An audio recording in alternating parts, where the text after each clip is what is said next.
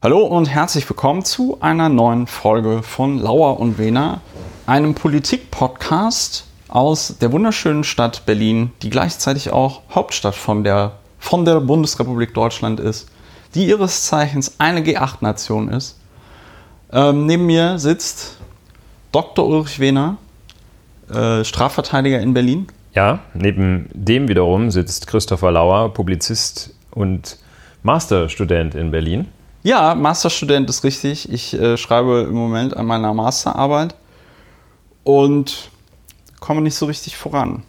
Gleichzeitig hatten wir äh, als Feedback auf die letzte Folge von einem Hörer und Unterstützer dieses Podcastes das Feedback, dass wir vielleicht nicht 15 Minuten Intro machen. Deswegen rede ich jetzt nicht über meinen Master und wie interessant er ist und dass er nicht im Moment so läuft, wie ich mir das gerne wünsche, sondern wir machen direkt weiter. Man muss dazu sagen, das könnt ihr nicht hören, weil das hier ein Podcast ist. Aber es ist unglaublich warm. Es sind gerade draußen 33 Grad. Hier drinnen sind es maximal 3 Grad weniger, aller, allerhöchstens. Es ist kaum zu ertragen, wenn wir während des Podcastes sterben, werdet ihr das nicht hören können, weil es dann niemanden mehr gibt, der diesen Podcast. Ja, das wird auf mich nicht zutreffen, weil ich es wunderbar finde, dass es warm ist. Echt? Ja. Ich bin für diese Hitze nicht gemacht, aus irgendeinem Grund. Ja, aber wenn wir das Intro kürzen wollen, dann können wir vielleicht den Teil übers Wetter Ich fand den jetzt schon noch auch sehr besonders essentiell. knapp halten. Ja. und uns fragen G8-Nation. Ja, also die Hauptstadt äh, einer G8-Nation mit dem jedenfalls krassesten Mietendeckel von allen in der Diskussion, kommen wir gleich noch Kommen wir drauf. gleich drauf. Und ja, soll ich schon mal sagen, was wir machen? Komm, also wir haben hier fragst? in diesem Podcast, wir wollen inklusiv sein. Ich höre mir ja auch andere Podcasts an und versuche zu lernen, was sind möglicherweise Best Practices, die man ähm, übernehmen kann, um unseren Podcast noch besser und noch schöner zu machen. Und leider ist es so, es gibt nichts, was, das, nee, es was stimmt nicht. Wir, man, natürlich kann man es besser machen, aber ich finde, wir machen schon sehr viel, sehr richtig. Und zu dem sehr viel, sehr richtig machen gehört auch, dass man neue Hörerinnen und Hörer direkt am Anfang des Podcasts abholt. Das ist das Installment. Das heißt in den Kapitelmarken immer, was ist Lauer und Wena? Und da wird Dr. Ulrich Wehner erklären, was Lauer und Wena eigentlich ist. Was ist es, Ulrich? Sag mal. Ja, sage ich gerne. Wir haben uns zum Ziel gesetzt, Alltags-Gegenwartsbewältigung zu betreiben. Dem Wahnsinn, der im Laufe der Zeit, typischerweise im Laufe einer Woche geschieht, ein Mittel entgegenzusetzen, das zu ertragen und zu verarbeiten und idealerweise daraus auch Vorteile zu ziehen.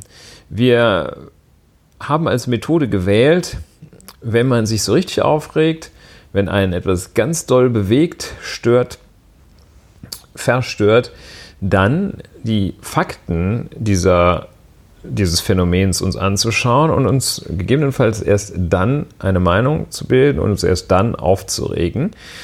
Das äh, nannten wir eingangs, äh, anfangs in der Frühphase dieses historisch äh, schon etablierten Podcasts, nannten wir das faktenbasiertes Aufregen. Wir möchten jedenfalls hinter die Dinge schauen und darüber reden und uns äh, durch diese Talking Cure den Alltag zu erschließen, ihn zu bewältigen, die Gegenwart zu bewältigen mit all ihrem Wahnsinn. Das machen wir so, dass wir da teilweise dann auch die Gedanken beim Reden entwickeln, Ja. aber wir äh, haben uns, finden, dass da zuweilen auch, äh, eigentlich immer, äh, aber zuweilen noch verstärkt, gute Ideen bei rauskommen. Und äh, wir, was äh, sogar, sogar wir voneinander lernen. Und äh, diese Art der ja, Gegenwartsbewältigung betreiben wir faktenbasiert Wir werden das gleich versuchen äh, an der Vermögenssteuer, wie ich schon mal vorausschicken Angeteasert, kann. wie du schon mal angeteasert ein, hast. Ein Thema, das wahrscheinlich geht's als heiß- Teaser heiß her. jetzt äh, so wahnsinnig effektiv nicht wirkt, aber es ist interessant, was die Vermögenssteuer alles kann. Ja, und Äh, da haben wir so ein Phänomen, das vielleicht beispielha- beispielhaft ist für die Herangehensweise dieses Podcasts.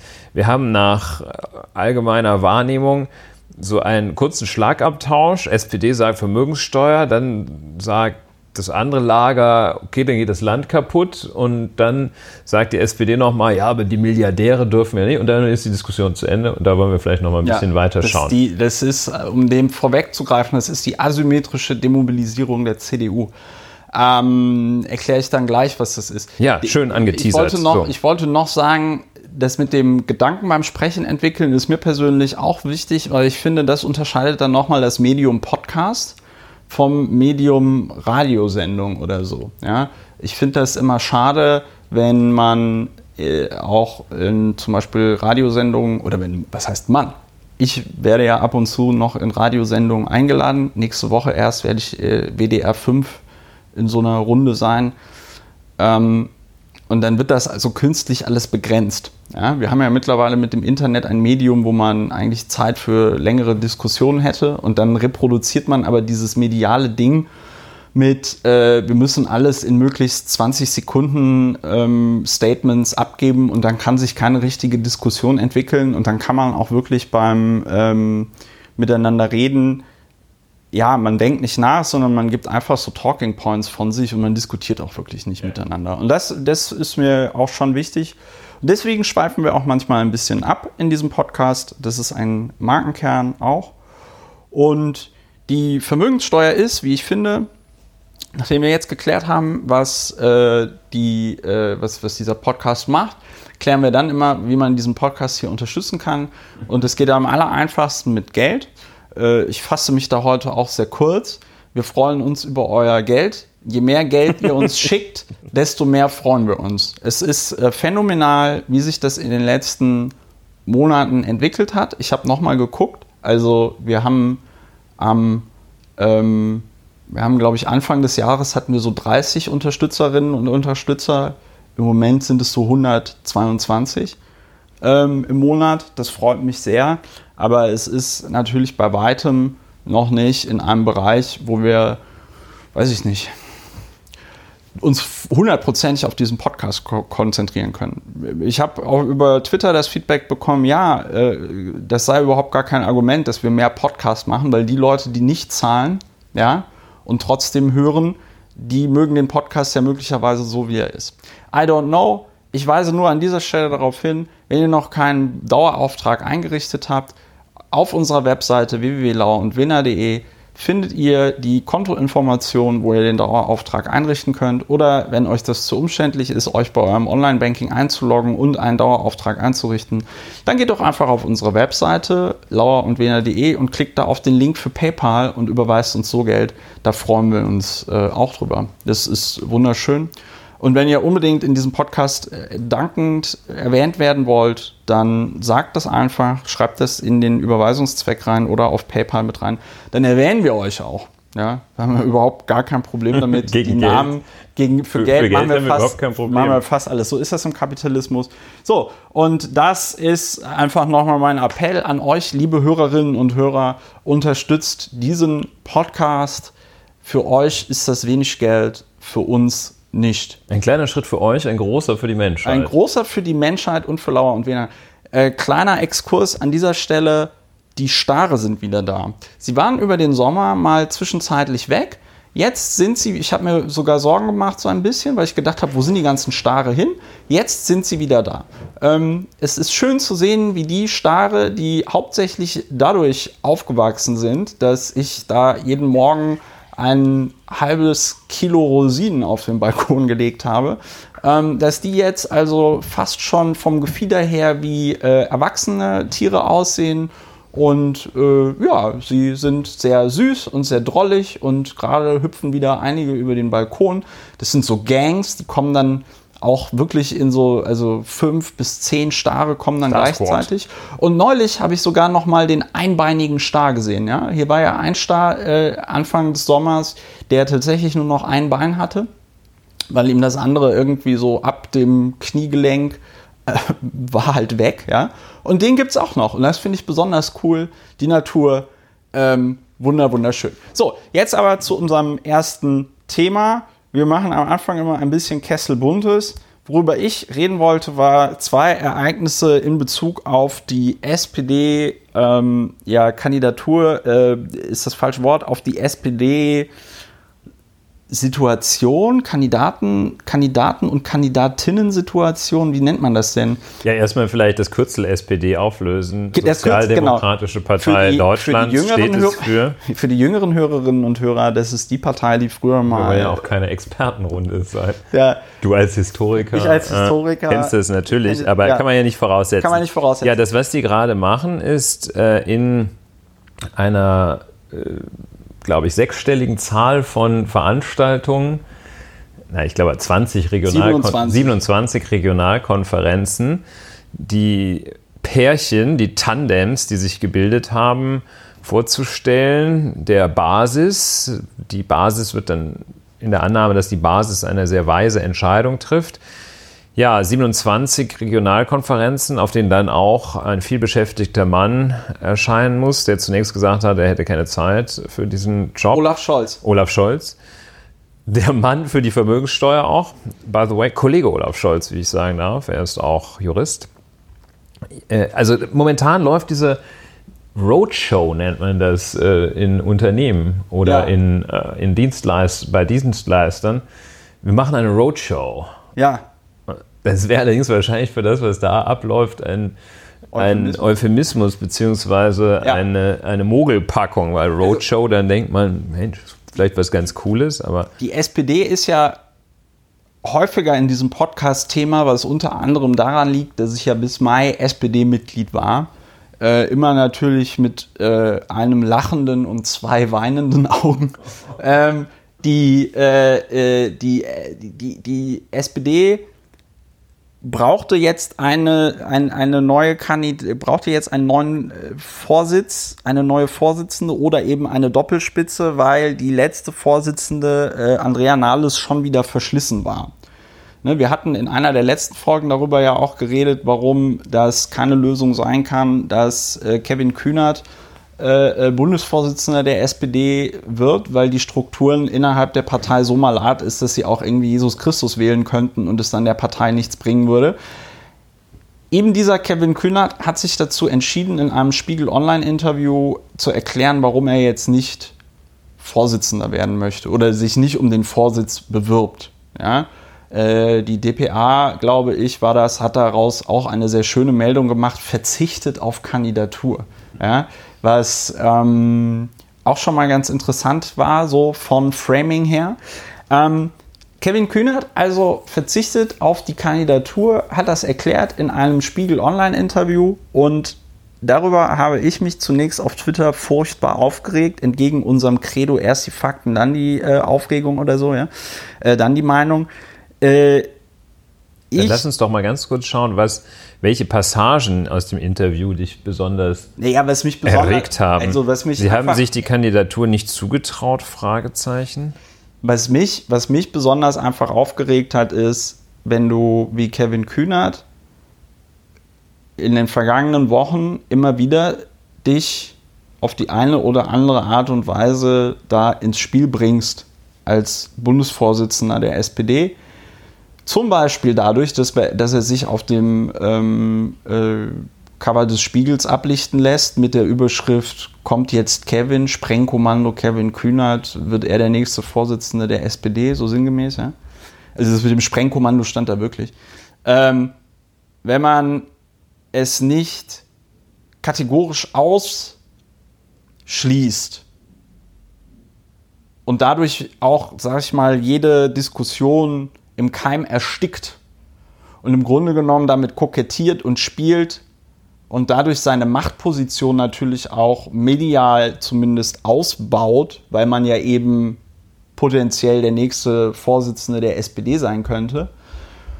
Und dann aber im Interview zu sagen, zum Beispiel, ja, also äh, das findet er jetzt nicht ungewöhnlich, dass er, wo er doch erst seit 20 Monaten Vorsitzender der Jusos ist, dass er jetzt nicht direkt auf das höchste Amt einer 156 Jahre alten Partei schielt.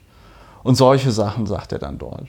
Und ich persönlich finde das halt einfach nicht besonders, ähm, ich finde das einfach nicht besonders glaubwürdig. Das heißt, wenn ich dich richtig verstehe, kritisierst du den Umstand und den Zeitpunkt, dass er auf eine Kandidatur verzichtet, im Zusammenspiel mit seinem Verhalten in den Wochen und Monaten vorher. Ja. Also, ähm, also beim Spiegel, in dem Spiegel-Interview wird das, wenn ich das richtig verstehe, mit der Frage angesprochen, haben Sie zu lange öffentlich mit der Kandidatur ja. kokettiert? Kevin, ich habe nicht kokettiert. Das ist bis vor wenigen Tagen ein sehr ernsthafter Denkprozess gewesen. Ja. Da gab es Tendenzen. Ich, aber ich habe mir diese Entscheidung nicht leicht gemacht. Ja. Und ja, da muss man wohl auch sagen, dass er ein bisschen zu langsam denkt. Ja, das wäre jetzt schon, würde ich Vielleicht. sagen, ein, ein Vorwurf, den man ihm so jetzt nicht machen muss. Ich glaube, er ist schon sehr intelligent, aber äh, diese Antwort, über die ich mich ja dann auch sehr aufgeregt habe, ist ja, und das finde ich dann wieder besonders lustig, weil Kevin Kühnert ja auch in den Medien deswegen so gehypt wird, weil es halt heißt, oh ja, das ist so frisch, das ist so anders, das hat so wenig mit etablierter Politik zu tun. Aber genau eine solche Aussage, das war ein längerer Denkprozess und ich habe mir die Entscheidung nicht einfach gemacht und so.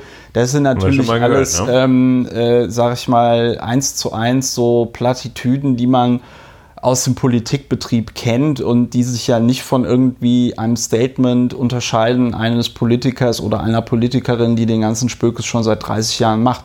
Also so, ein, so, eine Antwort hätte auch Angela Merkel jetzt irgendwie geben können. Das mache ich Kühnert auch nicht zum Vorwurf. Das Einzige, was ich ihm tatsächlich zu, zum Vorwurf mache, ist, wenn man so lange ähm, auf, auf, dieser, auf diesem Medienhype ähm, surft und ihn auch befeuert und ihn bespielt, ja, dann muss man auch irgendwann liefern. Ich habe ihn hier schon kritisiert dafür, dass er die äh, Spitzenkandidatur für die Europawahl äh, bei der SPD ausgeschlagen hat. Ja. Ähm, jetzt wird es mit Sicherheit Leute gegeben haben, die ihm gesagt haben, hier äh, bitte mach doch mal ja, den Vorsitz. Er hat ja Olaf Scholz auch massiv kritisiert. Ähm, weil er der Meinung ist, das ist alles nicht so toll mit Olaf Scholz. Da wäre es doch naheliegend, vor dem Hintergrund, dass er auch ähm, ja, im Moment wahrscheinlich auch eines der bekanntesten SPD-Mitglieder ist, was es überhaupt gibt, ja, dass er jetzt mal sagt, okay, äh, ich will jetzt hier in dieser Partei Verantwortung übernehmen und ich kritisiere diese Partei die ganze Zeit, ja, also möchte ich die Geschicke selber in die Hand nehmen. Und dass er das jetzt kategorisch ausschließt, ablehnt und dann wieder, weiß ich nicht, also ich freue mich schon auf das nächste Kevin Kühnert-Interview, wenn Olaf Scholz möglicherweise dann Bundesvorsitzender der SPD ist ja, wo er es wieder, äh, wo er dann Olaf Scholz kritisiert. Und dann, und dann geht es so ein bisschen, das ist jetzt so eine Assoziation, die ich jetzt erst habe. Ja, die habe ich, glaube ich, ich glaube, ich habe die gleiche. Dann geht es ein bisschen in die Richtung Christian Lindner, besser gar nicht regieren, als falsch zu regieren. Ja. War das auch die Assoziation, die du hattest? Ich hatte eine noch schlimmere Assoziation, die schräg ist, aber es ist eine Haltung, ich will das gar nicht mit bestimmten politischen Richtungen in Verbindung bringen, aber das ist dann äh, die, die, wir können nur Opposition. Ne? Kevin Kühnert funktioniert nur in der Opposition. Ja. Und äh, nicht in der Konstruktion. Ja.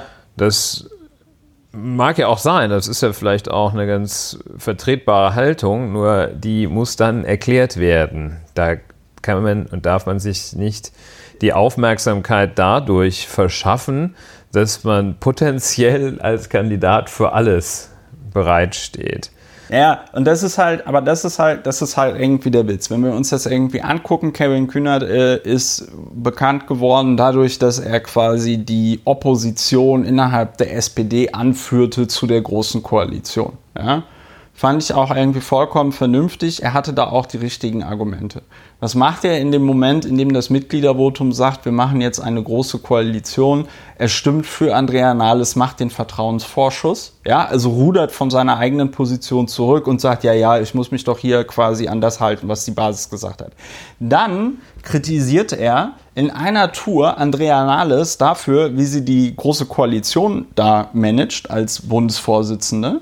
Ja, ähm, Andrea Nahles tritt zurück und er macht keinen Move, um jetzt in die Position zu kommen der Person, die er, die, die er da ständig kritisierte. Und ich frage mich, angesichts des Zustandes auch der SPD, wie lange will er denn jetzt noch warten? Ja, also wie, was denkt er, wie lange gibt es noch diese Partei in dieser Form, mit diesen Strukturen, dass man dort, weiß ich nicht, ja, ich irgendwas denke, machen einem, könnte? Also ich, genau, ich denke, dass eine Kandidatur, man muss ihn sicher dafür nicht unbedingt als Vorsitzenden gleich wünschen. Und das ist auch nicht unbedingt die entscheidende oder die allein entscheidende Frage bei der Entscheidung über eine Kandidatur, ob man denn dann am Ende auch siegreich ist und ein großer Vorsitzender wird über Jahre und Jahrzehnte hinweg, sondern es kann ja auch in einer, in einer Karikatur, in einer Kandidatur, kann ja nun auch ein Impuls liegen. Ich denke fast ein bisschen daran, ich habe den Gedanken noch nicht zu Ende gedacht, aber ich denke auch daran, dass eine Person, die jetzt, weiß Gott, nicht, nicht schätze oder bewundere, dass immerhin Jens Spahn da ins Rennen gegangen ist und ihm eigentlich auch keiner eine Chance attestiert hat, Die hat er Parteivorsitzender zu werden. Und die hat er genutzt. ja, Da hat er sich dann hat er sich exponiert. Äh, Das Risiko war überschaubar. Das Risiko für Gavin Kühner, das einzige wäre wahrscheinlich gewesen, äh, dass er wirklich gewählt wird für Ja. ihn. Das Ja. Risiko war überschaubar. Und dann hat er äh, da mitgemacht, ist Dritter von dreien geworden, ist dann wieder zurückgetreten, also beziehungsweise ist wieder in die Reihe reingegangen und hat sich in sein äh, neues Amt gestürzt und äh, immerhin, also nicht, dass das der Vergleich wäre, aber ich finde der Gedanke und das Prinzip, das da wirksam geworden ist, eine Kandidatur als Teilnahme an dem gesamten Prozess. ja, Denn was jetzt da an Kandidaten, und das soll eine Überleitung werden, was jetzt an Kandidaten dort zu sehen ist, da ist ja nichts Erfrischendes dabei. Ja. Und da ist ja nichts Neues dabei. Das hat Wenn man absieht von Ja. einer ganz brandaktuellen Ganz brandaktuellen- Entwicklung im Kandidatenfeld. Ja, genau, weil Jan Böhmermann, wir kennen ihn alle aus seiner Show Neo Magazin Royal. Ich war da auch mal zu Gast vor, ich glaube mittlerweile schon zwei Jahren oder so. Ähm, ich ich glaube, es waren schon drei Jahre, ich glaube, das war 2016 oder so. Ähm, Jan Böhmermann kandidiert auch für den SPD-Vorsitz. Ähm, das ist auf mehreren Ebenen sehr lustig. Aber ich glaube nicht so, wie er denkt. Ähm, Nicht so lustig, meinst du, wie er denkt. äh, ja, nee, nicht lustig aus den Gründen, die er vielleicht annimmt. Also Jan Böhmermann kandidiert, hat das äh, begründet in der Sendung mit, ähm, und der Witz ist, er hat natürlich den doppelten Boden durch, ähm, ne, dass er Satiriker ist und so, und er sagt dann auch immer, naja, Realsatire, das ist kein, ähm, das ist keine Einbahnstraße und so. Mm. Ich persönlich finde, dass er sich da leider ein bisschen vergriffen hat. Ich wünsche ihm aber trotzdem, dass er da möglicherweise noch die fünf Unterbezirke findet, die ihn unterstützen. Ich wünsche ihm trotzdem, dass er irgendeinen Ortsverein oder irgendeine Abteilung findet, die ihn äh, aufnimmt, damit er dann mal diesen ganzen Zirkus mitmachen kann und damit er dann mal sieht, dass ähm, Politik am Ende des Tages ein bisschen mehr ist als coole Sprüche klopfen. Ich habe äh, mir da seinen Periscope-Stream angeguckt, wo er also am Freitag um 14 Uhr Fragen beantwortet hat zu seiner SPD-Kandidatur. Da fing er überraschend gut an. Ja, äh, und dann wurde es irgendwann beliebig. Also äh, der Peak war für mich so, wo er sagte, ähm, er will eine Erbschaftssteuer mit einem Freibetrag von einer Million Euro und auf alles darüber gibt es eine Erbschaftssteuer von 100 Prozent. Das fand ich noch interessant. Und dann wurde es halt irgendwie beliebig, wo du halt gemerkt hast, okay, es muss anscheinend tatsächlich irgendwie eine sehr spontane Aktion gewesen sein und es ist anscheinend tatsächlich nicht von vorne bis hinten durchdacht, was er da jetzt genau bezweckt. Ich glaube, dass er es tief in sich drin wirklich ernst meint, dass er gerne SPD-Vorsitzender werden würde und dass er da auch möglicherweise denkt, er könne da die SPD quasi im Alleingang retten. Ich finde es ein bisschen schwierig, dass vieles, was da jetzt so läuft, über diese Ebene läuft, naja, Olaf Scholz ist ja irgendwie blöd und der ist ja kein richtiger Sozialdemokrat und so. Äh, das sind, denke ich, alles Sachen, die kann man Olaf Scholz irgendwie vorwerfen, wenn man das möchte. Das ist aber, finde ich, kein Niveau, auf dem halt inhaltlich eine Debatte darüber geführt werden kann, äh, ob Olaf Scholz ein guter oder ein schlechter ähm, Bundesvorsitzender ist. Und dann gibt es noch ähm, diesen Account auf Twitter, Neustart 19 heißt der. Da twittert also er und das Team Jan Böhmermann. Ähm, und da werden also so komische Sachen getwittert wie die Sozialdemokratie ist das deutsche Amazonasgebiet. Sie wurde für Marktinteressen und einfachen Profit in Brand gesteckt. Sie darf jetzt nicht die, äh, die Hilfe von außen verweigern. Rettet die rote Lunge Deutschlands. Neustart 2019. Mhm. Ähm, also, wenn, also für eine, sagen wir mal so, für, eine, für ernst gemeint ist es zu nichts sagen, für Satire ist es ja. halt nicht lustig. Ja, so, es sieht etwas. Äh, ja, oder für Satire ist es nicht lustig genug, beziehungsweise transportiert nichts, was in, also auf irgendeiner Ebene brauchbar wäre. Es ist so. sozusagen, es wirkt wie Klamauk, wie, wie zielloser, etwas niveauarmer Klamauk wahrscheinlich. Ja, aber vielleicht macht er noch was draus. Seine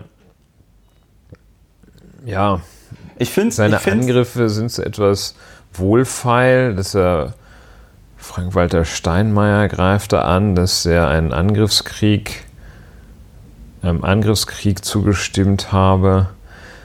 Ja, es ist so ein bisschen, bremst er sich dann selber aus, indem er, also vielleicht so dreifach Metaebene, dass er es ironisch meint und sagt, es sei nicht ironisch, sondern ernst gemeint oder umgekehrt. Also das, ja, so richtig witzig ja. ist es nicht, ernsthaft ist es auch nicht, was eine, eine wirklich malade, was daran das Tolle sein soll, am Boden liegende malade Parteigenossen und Genossinnen fertig zu machen, das ist ja auch nicht so eine Meisterleistung. Denn irgendwie hämisch über diesen Chaoshaufen, das kann sicher jeder. Ja, ja nicht, so, nicht so beeindruckend. Ja, es ist, es ist, ich finde, es ist halt nicht so durchdacht. Und, es, äh, find, und am Ende, finde ich, des Tages beschädigt es halt die SPD einfach noch mehr. Also ich meine, ich bin jetzt der Letzte, der die SPD in Schutz nimmt, weil die machen schon selbst genug Fehler. Aber dann ist halt auch echt die Frage, auf ja, auf wessen, ich frage mich auch gerade, auf wessen Kosten, also wenn man auch irgendwie so sagt, Satire soll den Reichen und Mächtigen den Spiegel vorhalten, wem will er da denn jetzt den, wem will er da denn jetzt den Spiegel vorhalten? Ich, ich, ich, ich verstehe es einfach nicht. Ich verstehe es wirklich nicht. Ja, wir werden das weiter verfolgen. Ja, oder auch nicht. Oder auch also nicht. Morgen ist, morgen ist die. Ähm, das sollten wir vielleicht zur zeitlichen Einordnung dieses Podcasts ja, sagen. Ja, heute ist Samstag, 31. August 2019. Wenn ihr das hört, wird ein anderer Tag sein. Höchstwahrscheinlich, Später. weil es ist heute so heiß, ich schneide heute nicht mehr den Podcast. Und morgen sind Wahlen im Land Brandenburg und, und Sachsen. im Freistaat. Freistaat Sachsen. Ja. So. Da geht es rund. Sollen wir eine kurze Prognose abgeben? Nee, wir können, wir können, wir sagen ganz am Ende noch was, weil das können wir dann auch verbinden mit einem Aufruf, wählen zu gehen. Ja, so, und morgen ist aber nicht nur Wahl in Sachsen sondern, und, und Brandenburg, sondern morgen ist auch quasi der Anmeldeschluss für die ähm, äh, Kandidatur zum Vorsitz in der SPD. Ja. So. Und das heißt, morgen ist der Drops wahrscheinlich irgendwie schon gelutscht und so wie es im Moment aussieht, wird Jan Böhmermann nicht die fünf Unterbezirke finden, die ihn da unterstützen, weil ähm, die SPD, das kann ich jetzt aus eigener Erfahrung sagen, ist eine arschkonservative Partei. Also wirklich durch und durch konservativ. Die finden sowas überhaupt nicht lustig. Die finden das überhaupt nicht geil. Ich fand ja auch den äh, Kreisvorsitzenden da aus Köln- Ehrenfeld. Köln-Ehrenfeld. Köln-Ehrenfeld. Der sagte auch so direkt, immer ne, also der wird hier nicht Mitglied. Wir nehmen den nicht auf. Und ähm, das kann ich auch, das kann ich auch tatsächlich ähm, äh, verstehen an dieser Stelle. Der war ja einer der wenigen SPDler, die sich da, sag ich mal, ganz eindeutig geäußert haben. Ich kann aber auch verstehen, wenn man da überhaupt nichts zu sagt, weil man dann innerhalb dieses, sag ich mal, medialen Systems einfach nur dazu, dafür sorgt, dass es zu noch absurderer Berichterstattung gekommen ist. Gut, also das passiert gerade bei der SPD. Ähm, Läuft. äh, läuft oder läuft nicht, das ähm, hat sie sich so selber ausgesucht. Es wird jetzt so gegessen. Wie gesagt, Kühnert finde ich nicht so gut. Ich finde, er verspielt da irgendwie jede Form der Glaubwürdigkeit. Ich weiß, dass ich da an der Stelle auf einsamer Flur bin, weil es sehr viele Kevin Kühnert-Fans äh, gibt. Aber das liegt vielleicht auch daran, dass ich mal so ein bisschen der Kevin Kühnert der Piratenpartei war. Oder Kevin Kühnert der Christopher Lauer der Jusos ist. Ähm, und ich ja selber auch diese Mechanismen alle irgendwie kenne. Und irgendwann muss man sich dann da auch mal bekennen und liefern. Und was der Jan Böhmermann da macht, ja meine Güte. Ich glaube, er sollte sich einfach entscheiden. Ähm, ich finde es gut, wenn er Politik macht, aber dann soll er halt einfach sagen, hier, ich hänge das mit dem, äh, ich hänge die, den Job des Satirikers an den Nagel und mache jetzt hauptberuflich ähm, Politik. Finde ich vollkommen legitim, wenn vor allen Dingen Leute, die vorher schon große Bekanntheit erlangt haben, diese Bekanntheit nutzen, um was Gutes in der Welt Ja, zu tun. Pepe Grillo zum Beispiel. Ja gut, Und, Pepe äh, Grillo. Äh, in der Ukraine, der, dessen Namen ich äh, nicht. Ja, ich, wir wurden letztes Mal Weiß, schon kritisiert, dass wir nicht den äh, äh, Namen des Hauptbelastungszeugen im Chemnitz-Prozess richtig hinbekommen. Deswegen werden wir jetzt keine Fantasienamen sagen. Pepe Grillo, Movimento Cinque Stelle haben so ein bisschen die Kurve gekriegt. Äh, Im Moment scheint es aber noch zu wackeln, ob es in äh, Italien eine Regierung unter der ähm, Führung der Sozialdemokraten gibt oder nicht. Das letzte, was ich gelesen habe, ist, dass die Sozialdemokraten ähm, wohl, nee, die, äh, das Movimento Cinque Stelle, dass die so ein bisschen rumzicken. Aber gut, we will see. Volodymyr Zelensky. Hm? Volodymyr Volodymyr Zelensky. Zelensky. Ähm, Großer Mann. weiß ich nicht, ob es ein großer Mann ist. Jon Gnar hat mir neulich erzählt, dass er dem demnächst mal trifft. Aha. Ähm, we will see. Äh, Das ist eine wunderbare Überleitung zu einem Thema, das mir sehr am Herzen liegt, nämlich, dass ich jetzt auch zwischen den einzelnen Themen daran erinnere, dass ihr diesen Podcast unterstützen könnt. Und wie ihr das macht, lest ihr auf der Webseite.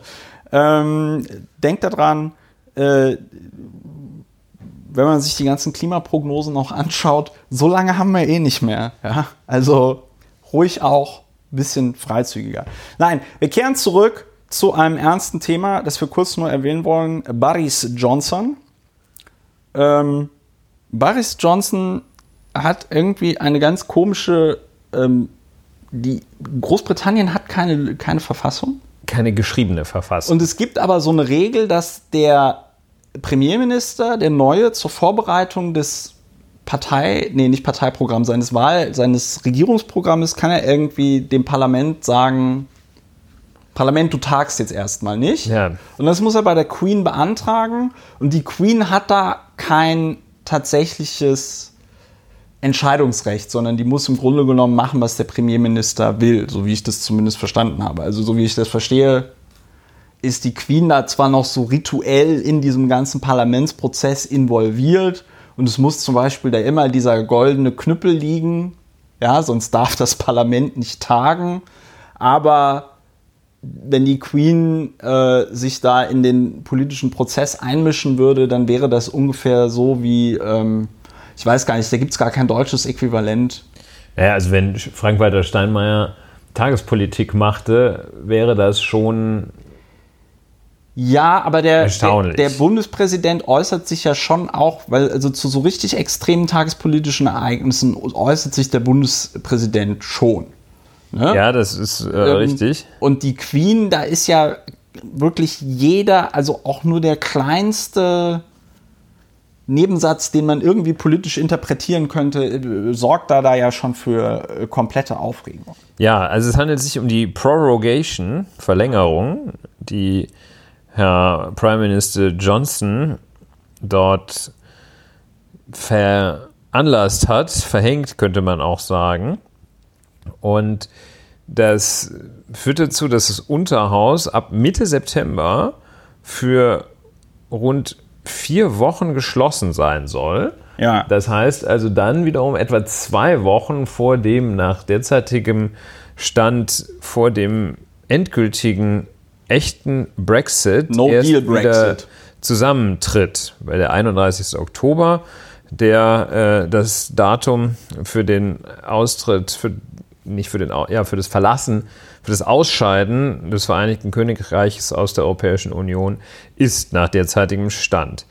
Und er wolle, das unterstellt ihm jedenfalls die Opposition, die dem Parlament die Möglichkeit nehmen, einen EU-Austritt äh, zu verhindern in seiner Funktion als Parlament. Und deshalb lässt er, sorgt er dafür, dass jetzt die Parlamentspause verlängert wird und das sind wohl immer so Sessions, die es da gibt. Ja.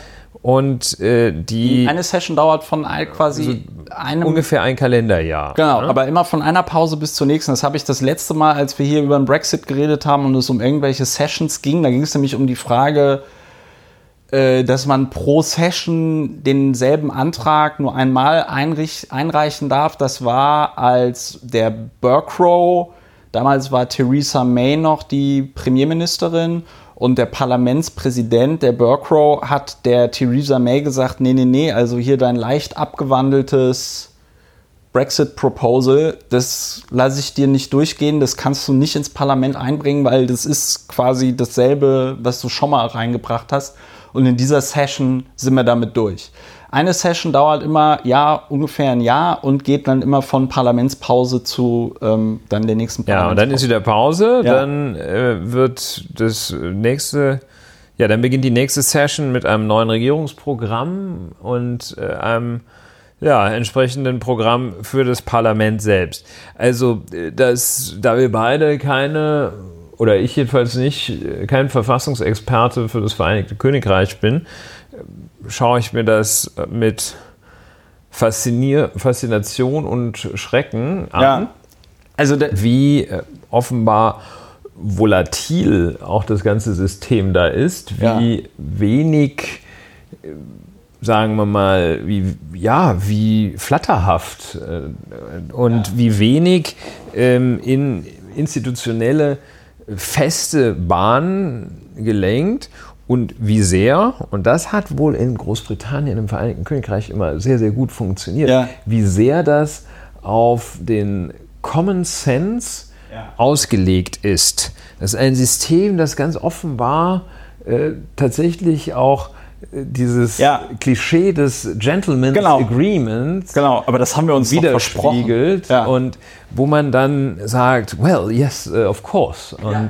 dieses System, wenn funktioniert, wenn alle nach den Regeln spielen und wenn dann da Den ungeschriebenen Regeln. Genau. Äh, Wenn da dann so ein, eine vollkommen dysfunktionale, disruptive Persönlichkeit da rein donnert, dann bricht das sofort zusammen. Jetzt Vollkommen- steht da, das Parlament hat versucht, bei irgendeinem Obergericht eine einstweilige Verfügung gegen diese Anordnung der Prorogation ähm, oder der Verlängerung der Ferien der Parlamentspause zu erwirken, dann müssen die wahrscheinlich in irgendwelche völlig verstaubten Edikte von George, dem wievielten auch immer, schauen Ja.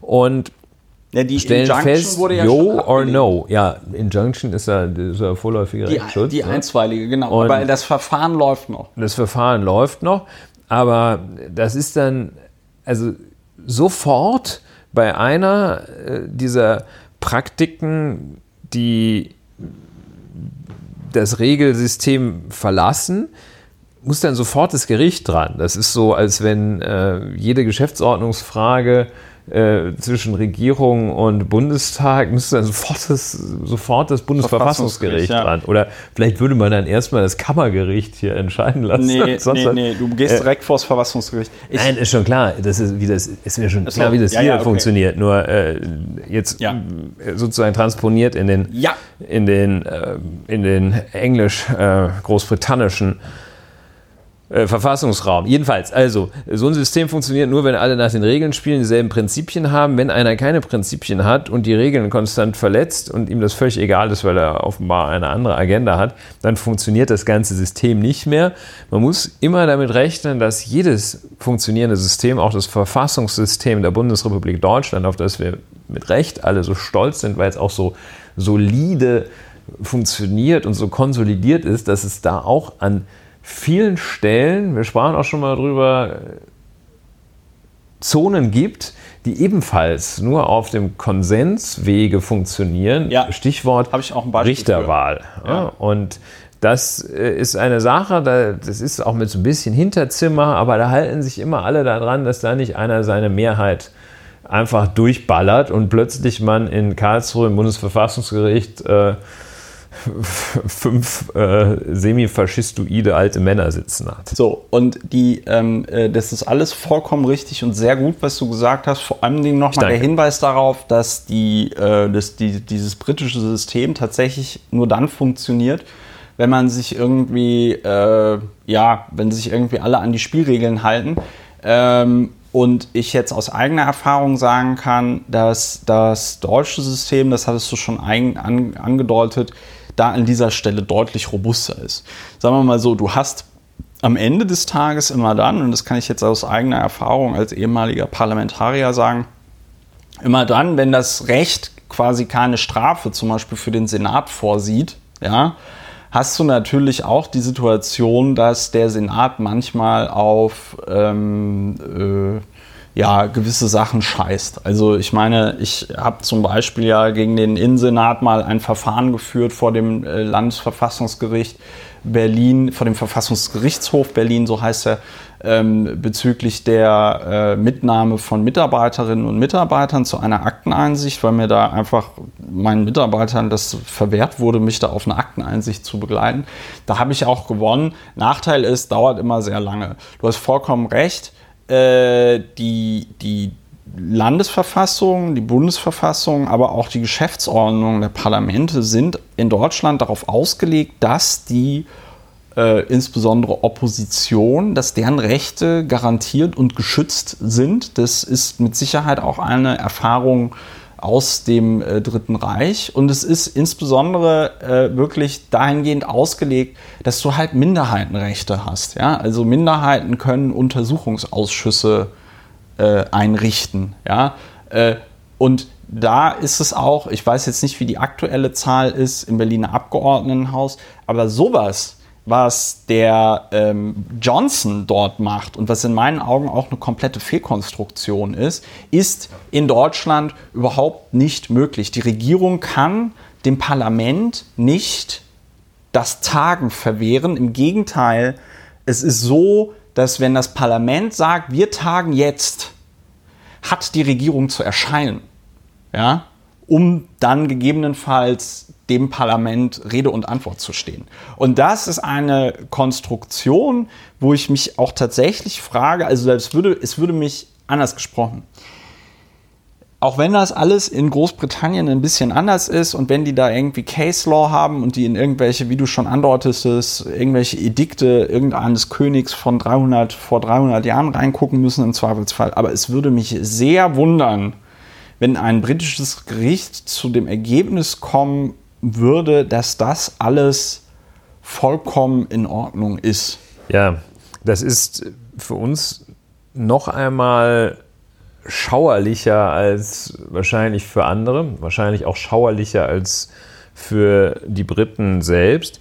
Denn äh, wie du sagtest, Minderheitenschutzrechte, beispielsweise die Minderheit im Parlament, die den, das äh, vornehme Untersuchungsausschuss Antragsrecht hat und eben auch darüber hinaus der Schutz der einzelnen Staatsgewalten vor und gegeneinander, also sprich Parlament gegen Exekutive und die ähm, starke, für uns dann äh, mit einer ja sehr parlamentarisch geprägten Demokratie, wo es ja den Parlamentsvorbehalt ja. gibt für also alle wesentlichen Entscheidungen müssen gesetzlich geregelt werden, ja. alle gesetzlichen Regelungen müssen durch das Parlament, ähm, was dem Deutschen Bundestag, dem Parlament in unserem Fall auf Bundesebene, eine sehr, sehr starke und sehr wichtige Rolle einräumt, sodass das, was da in Großbritannien passiert, wenn man es mal auf Deutschland übertrüge, wäre das staatsstreichartig. Ja. Das wäre eine, eine nahezu existenzbedrohende Verfassungskrise, wenn hier welche Staatsgewalt auch immer, im Zweifel die Exekutive, ja. das Parlament daran hindern würde, an einem wichtigen Staatsvorhaben mitzuwirken. Und im Übrigen auch ein Phänomen, das jetzt keineswegs sagen, dass äh, das Vereinigte Königreich auf dem Weg in die Diktatur ist, aber den Vergleich schon ziehen, das Phänomen, dass jeder Staatsstreich von oben aufweist, oder fast jeder, dass man erstmal als allererstes das Parlament entmachtet. Ja. Von Hugo Chavez bis äh, zu diesem, bis zu we wem auch immer. Ne? Ja. Bei Parlament muss bei, bei Donald. Trump ist es nicht so wichtig, weil das eine so krass präsidial geprägte ja. Demokratie ist. Da ist das Parlament schon qua Verfassung weit, na, weitgehend. Aber, ähm, aber jedenfalls, also das ist die Maßnahme, sich natürlich die Macht zu vergrößern und zu sichern, dass man diese Repräsentanten des Volkes, sprich das Parlament, auflöst im Fall des Diktators und hier die Praxis, das jedenfalls zurückzudrängen, egal was da für Mechanismen vorgesehen sind in der, in der Verfassung, die das womöglich stützen können, aber es ist jedenfalls schon ein, ein, ein schauerlicher Vorgang, der sich da, der sich da abspielt und ereignet. Und das eben, was mich zusätzlich schockiert, ja in der, dem Land, das die Wiege des Parlamentarismus ist. Ja.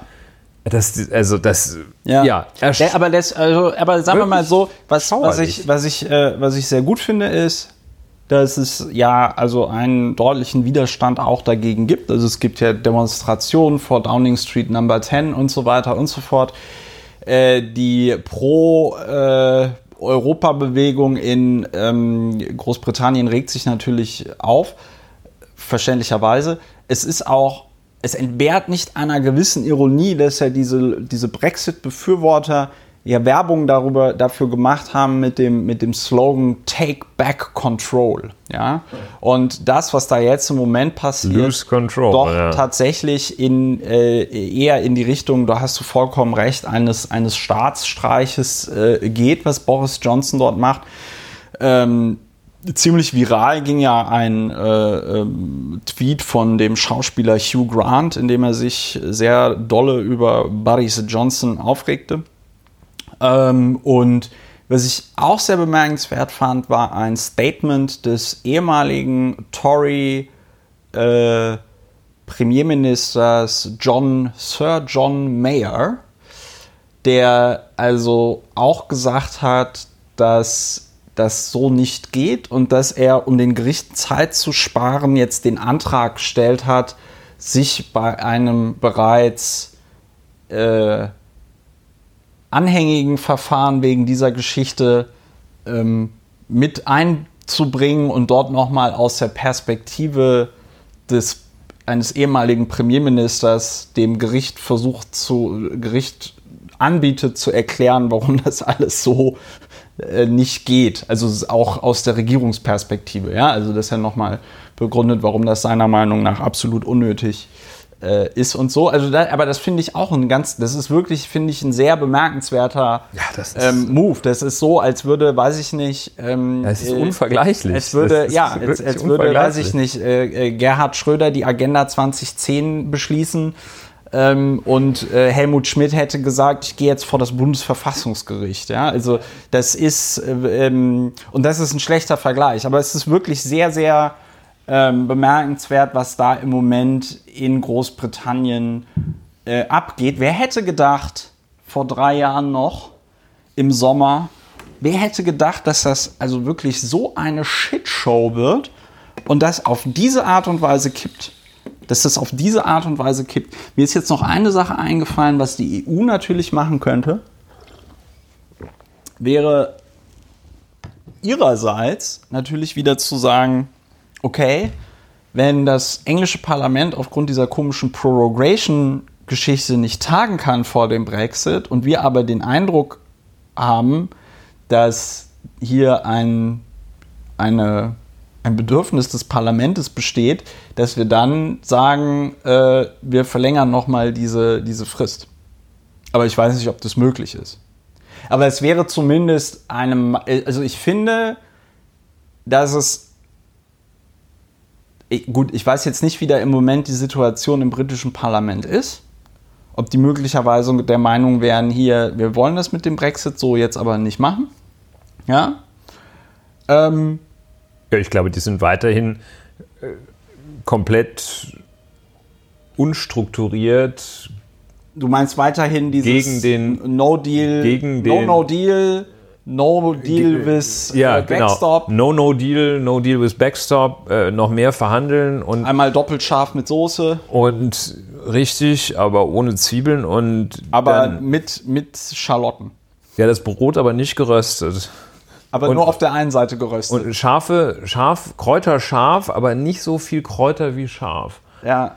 Ja, äh, und es gab jetzt, das, das klang, wenn es nicht so traurig wäre, fast ganz putzig, so ein Bemühen der Oppositionskräfte im Vereinigten Königreich, die gesagt haben, so jetzt müssen wir, jetzt stemmen sich die Oppositionsparteien vereint gegen den No-Deal-Brexit. Und Ja. das sind ja auch schon, ist schon allein diese doppelte Verneinung ist ja, wir sind gegen No äh, Ja. und Deal und Brexit ist ja auch irgendwie Nein. Also ähm, ja, und dann haben sie gesagt, ja, okay, dann machen wir das jetzt mal alle zusammen. Und haben dann festgestellt, hm, dann müssen wir ja, eigentlich müssen wir gucken, dass wir einen Ersatzpremierminister finden. Und dann ist das Ganze schon wieder, it went south immediately. Ja, man muss. Und, äh, Labour hat es einfach verkackt. Man muss es einfach mal in dieser sehr, wie ich finde, sehr sachlichen und trockenen ja, das ist Analyse. in diesem Fall ähm, ist das der, muss man einfach, das der Fachterminus. muss man einfach sagen, die Art und Weise, Terminus wie Fachicus. Labour dort und insbesondere dann auch hier der Corbyn, wie die nicht in der Lage waren, da in irgendeiner Art und Weise zu erkennen, dass es möglicherweise auch für die Wählerinnen und Wähler der Labour Party in Großbritannien von Vorteil wäre, wenn man einfach hier dann sich bemüht, die Fahne des No Brexits oder des Remains voranzutragen. Ja. Gleichzeitig verkündet Boris Johnson, dass er jetzt intensiv verhandeln wolle mit der Europäischen Union, während Ja, ebenfalls zum selben Zeitpunkt seitens der Europäischen Union Ja.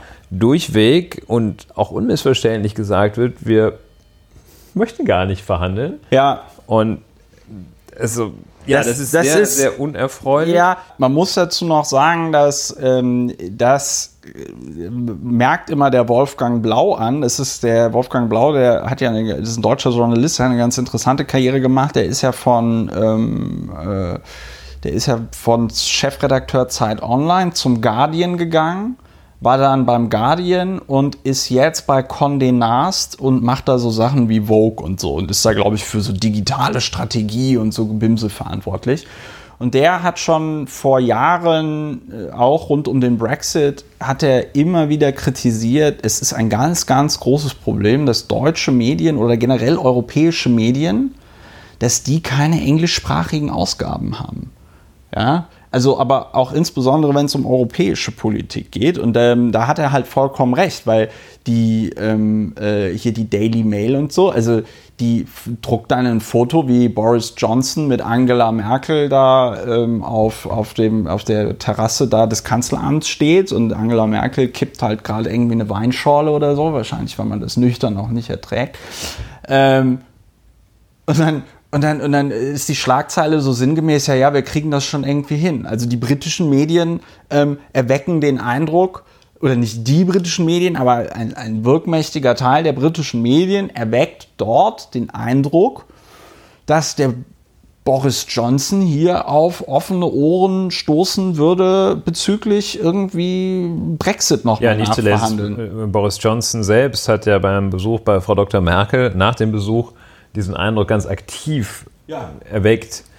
Und indem er die, ich habe sie nicht mehr im, im Sinn, aber jedenfalls die Formulierung, die sie gebraucht hatte, äh, dann einfach fehlinterpretiert hat im Sinne von, äh, dass äh, Frau Dr. Merkel gute Chancen sehe, dass man zu einer Verhandlungslösung komme.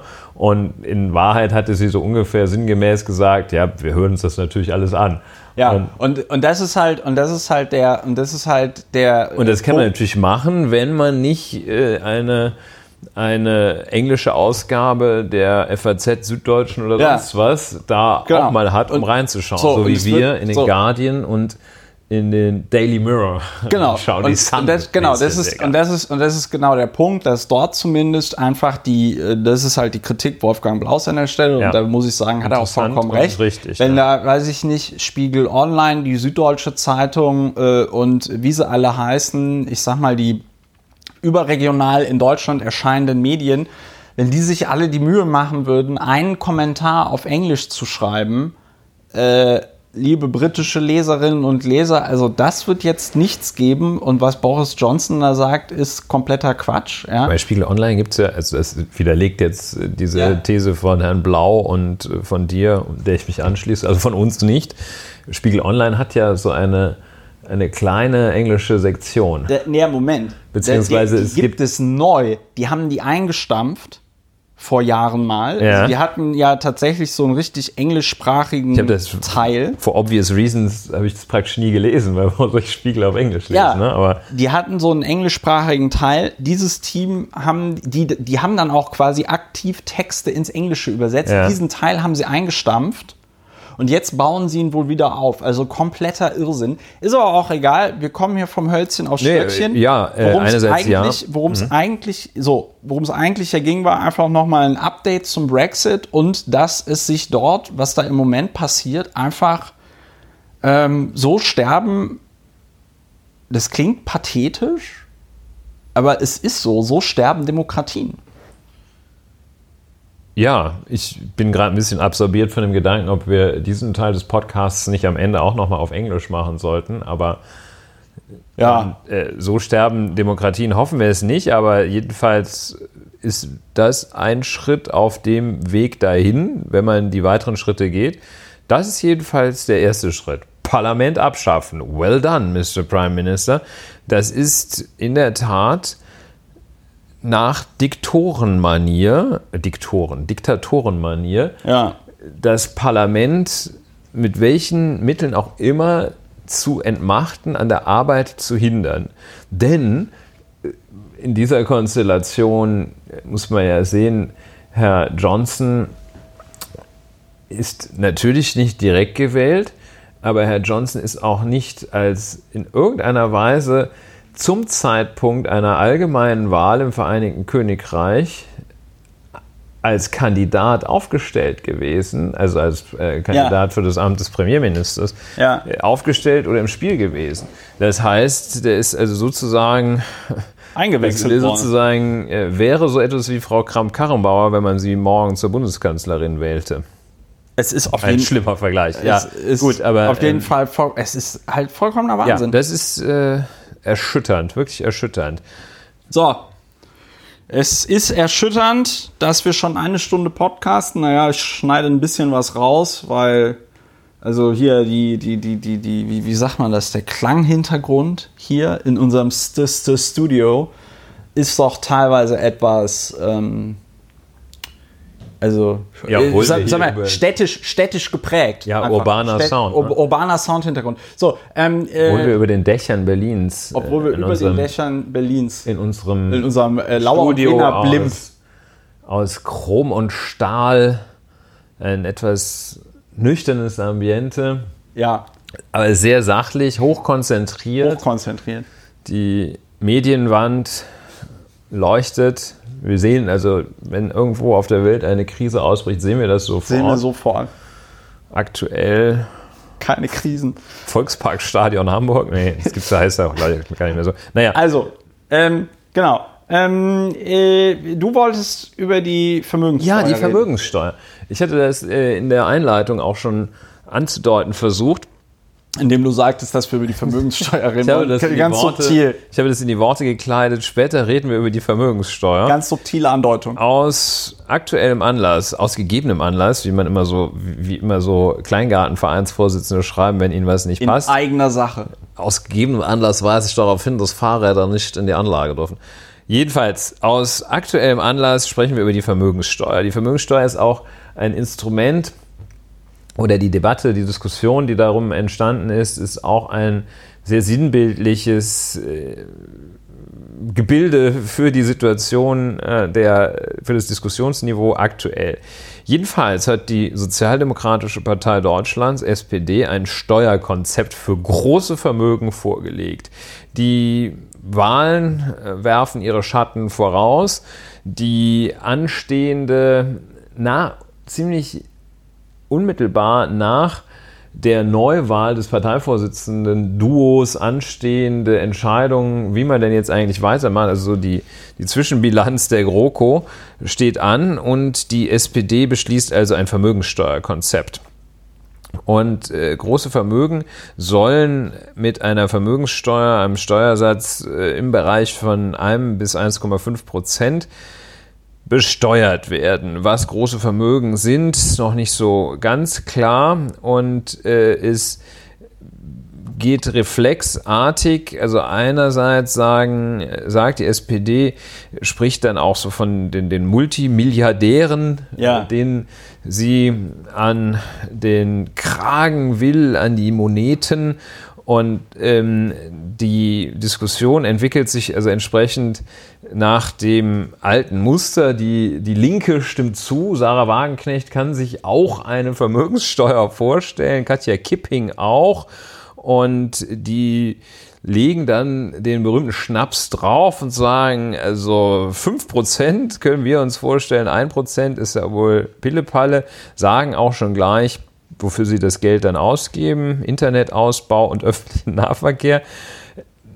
Klingt jetzt so ein bisschen ironisierend, aber äh, ist es vielleicht auch. So, und die Wirtschaftsverbände sagen, dass die Einführung Vermö einer Vermögenssteuer, die Wiedereinführung einer Vermögenssteuer das Land sofort noch weiter in den Abgrund bringen würde als Ohnehin schon. Adolf Hitler oder weiß der, also, also jedenfalls, also die, die schreien, äh, also Zeta und Mordio rufen Cassandra und sonst was und also äh, da ist dann, also das Land praktisch alle Arbeitsplätze weg und Leistungs, also Arbeit, dann arbeitet einfach gar keiner mehr, weil also die ganzen Milliardäre dann, äh, die sind völlig demotiviert und arbeiten nicht mehr. Die Milliardäre. Ja, Ja, ja, ja, also wenn man da den großen Vermögen 1% äh, Nee, also jährlich wir haben mit da ja einem neulich Prozent erst- jährlich besteuert. So. Wir haben da ja neulich drüber geredet. Also das, ja, genau. Über die aber 500 reichsten Deutschen.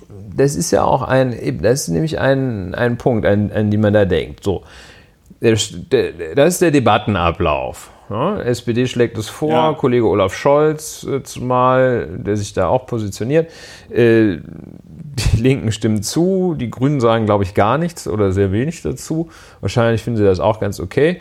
Ähm, Wirtschaft und CDU sagen, das geht ja gar nicht, das habt ihr doch schon, das habt ihr doch schon zigmal probiert, das ist ja der, der hundertste Anlauf, so ein Quatsch. Ja, und da gräbt man, graben sich die Debattenteilnehmer ein. Und ähm, ich würde auf, ja, vielleicht sagt man, sagen wir mal kurz, was eine Vermögen, was die, eine Vermögenssteuer ist. Ähm, das ist eine sogenannte Substanzsteuer, die ähm, auf das Vermögen überraschenderweise gerichtet ist, also nicht auf irgendeinen Sachverhalt, nicht auf ein Kfz oder so etwas, sondern auf, auf die Substanz des Gesamtvermögens, also des, allerdings des Reinvermögens. Wenn ich also ein, ein Haus habe, gleichzeitig an anderer Stelle jedoch einen Kredit äh, oder Schulden, Ja. äh, dann wird das saldiert und dann ist mein Vermögen möglicherweise null, wenn das gleich hoch ist. Ja. Und die Vermögenssteuer wird eben also auf das sogenannte Reinvermögen erhoben. Soll Und- erhoben werden. Ja, die ja Vermögenssteuer als, äh, äh, ja, als äh, Steuerart wird auf das Reinvermögen erhoben. Es gibt sie in den meisten OECD-Staaten und ich glaube in nahezu allen, äh, außer äh, wahrscheinlich äh, Nee, selbst Luxemburg, äh, doch Finnland, in nahezu allen, liegt sie, allen Staaten liegt sie über einem Prozent und äh, allen OECD-Staaten. In der, in der Schweiz äh, liegt sie bei 0,9 Prozent für juristische Personen, äh, bei 2,7 Prozent auf das Vermögen natürlicher Personen. Das kann man alles jetzt nicht so ohne weiteres vergleichen, weil die Steuerbelastung in der Schweiz natürlich strukturell eine ganz andere ist als in Deutschland. Aber ähm, wir können sagen, äh, Schweiz, Österreich, Schweden, Frankreich, Finnland haben alle, alle haben sie eine Vermögenssteuer. Das ist ja furchtbar. Ähm, Und ja, alle äh, wissen, wie schlimm es in Schweden wir wissen, sind und in äh, der Schweiz. Oh, Schweden geht ja aktuell den Bach runter. Das würde jetzt aber äh, exkursorisch, na, da gab es, glaube ich, zwei Morde und jetzt sagen die, das Land geht kaputt. Ähm, in Deutschland gab es auch eine Vermögenssteuer. Und zwar äh, bis ins Jahr 1997. Und dann wurde sie abgeschafft vom Bundesverfassungsgericht. So, und das ist ein ganz wichtiger Punkt, äh, an dem nämlich ähm, die Diskussion, schön, dass du das gesagt hast, als hätten wir es abgesprochen. Ja. Äh, Das ist der Versuch, die Debatte abzuwürgen, der aus Kreisen, aus CDU-nahen Kreisen stets betrieben wird, nämlich diese unterschwellige Behauptung, die Vermögenssteuer sei ja verfassungswidrig Ja. und äh, das Bundesverfassungsgericht hätte sozusagen die Vermögenssteuer abgeschafft. Und äh, auf diesen Leim, auf den Leim dieses Arguments darf bitte nach Abhören dieses Podcasts keiner mehr gehen, weil das Bundesverfassungsgericht keineswegs die Vermögenssteuer als verfassungswidrig angesehen hat, sondern was das Bundesverfassungsgericht in seinem Urteil im Jahr, aus dem Jahr 1995 gemacht hat, ist, es 97 oder 95? 95. Äh, aus dem Jahr 1995 hat es, äh, wir gucken uns das gleich auch noch an, hat es die damalige herrsch damals herrschende Berechnungsweise für die Vermögenssteuer, für die Bemessungsgrundlage, also sprich die Bestimmung dessen, worauf dann dieses eine Prozent erhoben wurde, das hat das Bundesverfassungsgericht für verfassungswidrig erklärt seinerzeit und hat das getan, weil es sagte, Immobilienvermögen werden viel zu schwach belastet im Vergleich zu anderen Vermögensarten. Und das sei dann eine Ungleichheit. Und das sei eine Ungleichbehandlung. Ähm, das Bundesverfassungsgericht hat also nicht gesagt, eine Vermögenssteuer, das kommt gar nicht in die Tüte hier, was sollen denn die sagen? Nein, es hat gesagt, das, was ihr da gemacht habt damals, äh, diese Art von Vermögenssteuer, das ist problematisch. Kann ich dazu noch. Und ja, sag doch mal was dazu. Nee, mir geht, mir geht es nur, weil wir jetzt gerade bei diesem Thema sind und es an dieser Stelle, finde ich, gut passt, wäre es mir nochmal ein Anliegen, an dieser Stelle ganz kurz ein bisschen allgemeiner zu werden und zu sagen, dass die Verfassungsgerichte in den wirklich, also immer, weil das ist ja so eine Systematik. Ne? Äh, Du hast es ja schon gesagt, CDU, CDU-nahe Kreise sagen dann, ey, das ist doch verfassungswidrig. Genauso wie vor kurzem die CO2-Steuer verfassungswidrig war, weil irgendein komisches Gutachten des äh, Wissenschaftlichen Dienstes des Deutschen Bundestages gesagt hat, ja gut, also äh, das geht so nicht. Das Bundesverfassungsgericht erklärt wirklich in den aller, aller seltensten Fällen einen ganzen Sachverhalt für komplett verfassungswidrig, sondern sie, was sie machen ist, sie sagen, nee, das ist schon okay, aber so könnt ihr es auch nicht machen. Das ist ja auch bei so Sachen wie zum Beispiel der Vorratsdatenspeicherung oder so. Da haben die gesagt, ja, also ihr könnt schon die ganzen Verbindungsdaten von Leuten speichern, aber was nicht geht, ist, wenn ihr das anlasslos bei allen macht. Also müsst ihr da nachbessern. Und das wäre jetzt quasi wieder die Überleitung zu dir, weil das würde mich auch interessieren, ob das Bundesverfassungsgericht damals zum Beispiel, weil das machen die ja ganz gerne, einen Vorschlag gemacht haben, wie man es denn machen könnte. Fachbegriff Segelanweisung. Ja. Und ähm, offiziell so lernt man, wenn man das beim zweiten Staatsexamen nicht weiß, fällt ja, sofort durch. Segelanweisung. Zweiten Staatsexamen war, konnte man auch sich direkt rauskatapultieren, indem man diese berühmten Entscheidungen des Bundesverfassungsgerichtes zum Verhältnis zwischen nationalem Verfassungsrecht und europäischem Recht, die so lange eins ja. und so lange zwei, also so lange das in Europa noch einigermaßen läuft, äh, so lange hält sich das Bundesverfassungsgericht zurück, äh, so ungefähr sagten die. Deshalb hießen die so lange eins und so lange zwei. Ja. Und wenn man die seinerzeit äh, dann als Solange-Entscheidung bezeichnete, das alte Karlauer, aber ähm, ja, also äh, Segelanweisung der Terminus äh, für all das, was das Bundesverfassungsgericht noch außer dem Urteilstenor und dem Urteilskern sagt, ähm, das ist, äh, gab es hier auch. Ähm, das äh, schauen wir uns jetzt auch an. Das ist nämlich sehr wichtig, äh, finde ich. Und äh, das war, also wie gesagt, die Erhebungsmethode hat es für falsch erachtet, ähm, weil nämlich damals äh, Grundvermögen also wirklich super unter proportional belastet wurde. Das ich waren ein, also diese sogenannten Einheitswerte, die waren seit den 60er Jahren nicht angepasst worden. Da war dann äh, so ein Mietshaus in Düsseldorf-Bilk, das war dann 75.000 Mark wert, ne? aber äh, generierte schon damals pro Monat 100.000 Mark Mieteinnahmen. Also es war absurd. Ne? Ich kann mich auch noch an, also das sind zwar die 90er Jahre, das heißt, ich war da noch nicht ganz so alt, aber ich kann mich zumindest noch so, ja, aber ich musste, ich habe abends immer Tagesschau geguckt, also ich wurde da schon berieselt.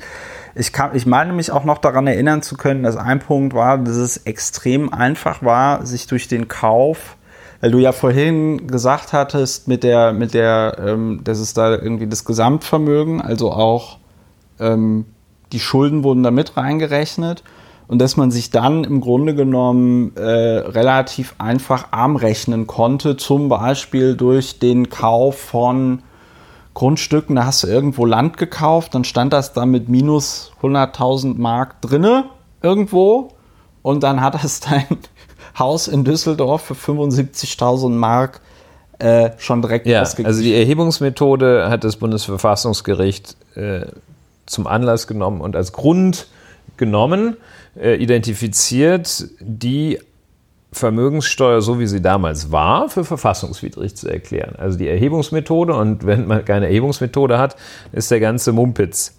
Äh, dann ist, der ganze, ist das ganze Konstrukt hinfällig, aber das Bundesverfassungsgericht hatte in seiner Güte eine Änderungsfrist bis Ende des Jahres 1996 gegeben. Also das macht, das ist halt so ein Gefüge, ja. da ist er nicht, also wenn die irgendwie ähm, was, äh, wenn die plötzlich sagen, Auslandseinsatz ist äh, verfassungswidrig, dann müssen die nicht innerhalb von fünf Minuten ja. äh, in die, müssen die nicht von innerhalb von fünf Minuten im Flugzeug sein. Ja. Geht auch meistens nicht, weil das Flugzeug ja typischerweise kaputt ist.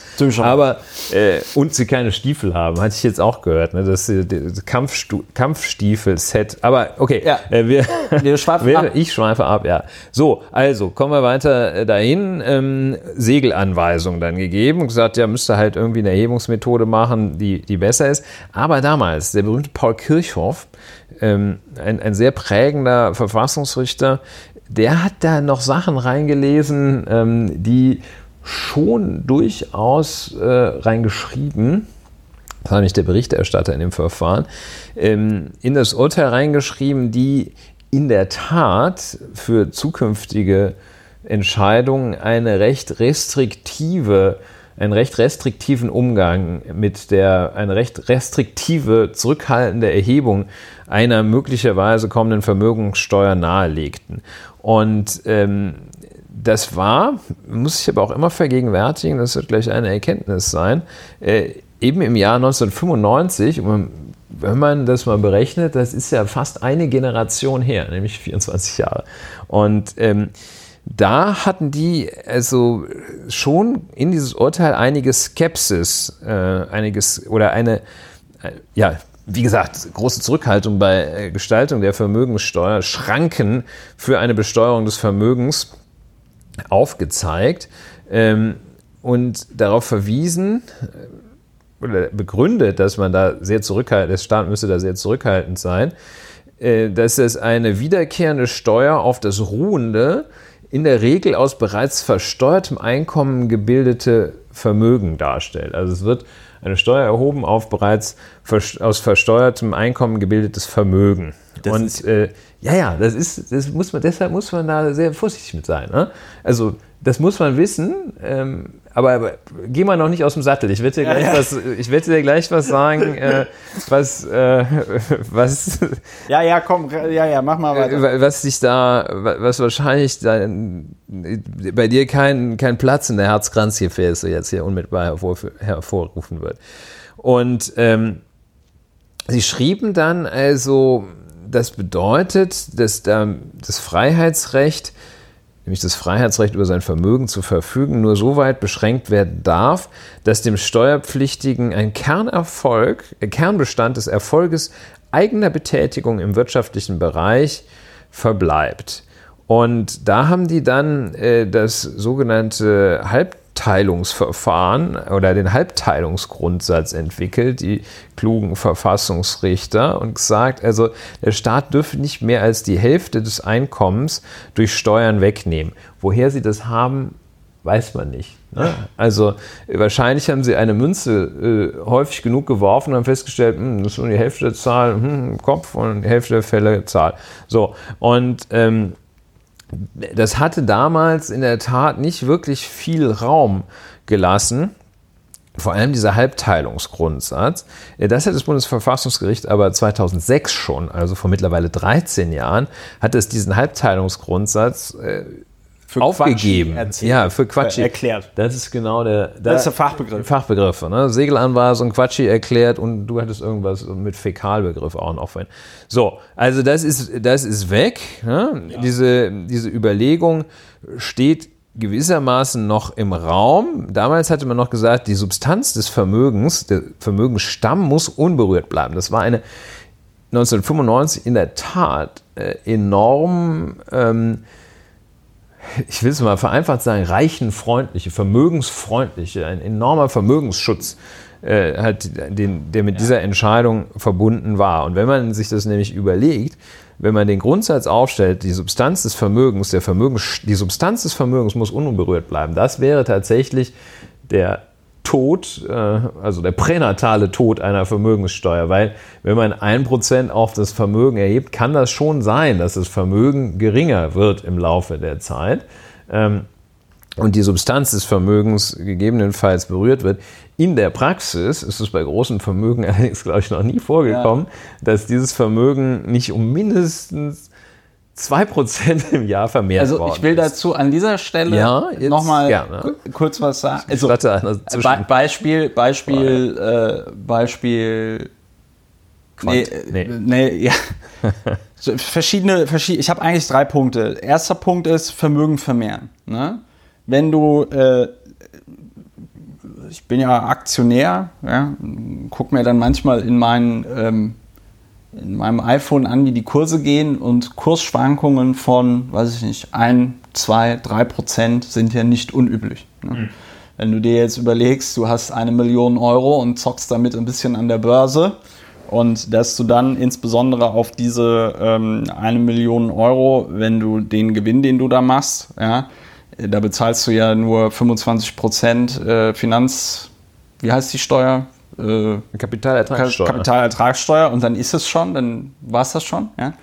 Das heißt, es ist sehr attraktiv, damit Geld zu machen. Will dich damit nur bekräftigen, also die Idee, dass wenn du ein Prozent des Vermögens wegnimmst, dass du damit die Substanz angreifst, möglicherweise bei der berühmten, äh, berüchtigten, äh, alleinerziehenden Mutter, die äh, ähm, äh, beim, beim Netto Ja. arbeitet an der Kasse, aber ganz bestimmt nicht bei der Frau Quandt oder dem Herrn Klatten oder umgekehrt. Nee, es war ja Frau Klatten und Herr Quandt. Ne? So.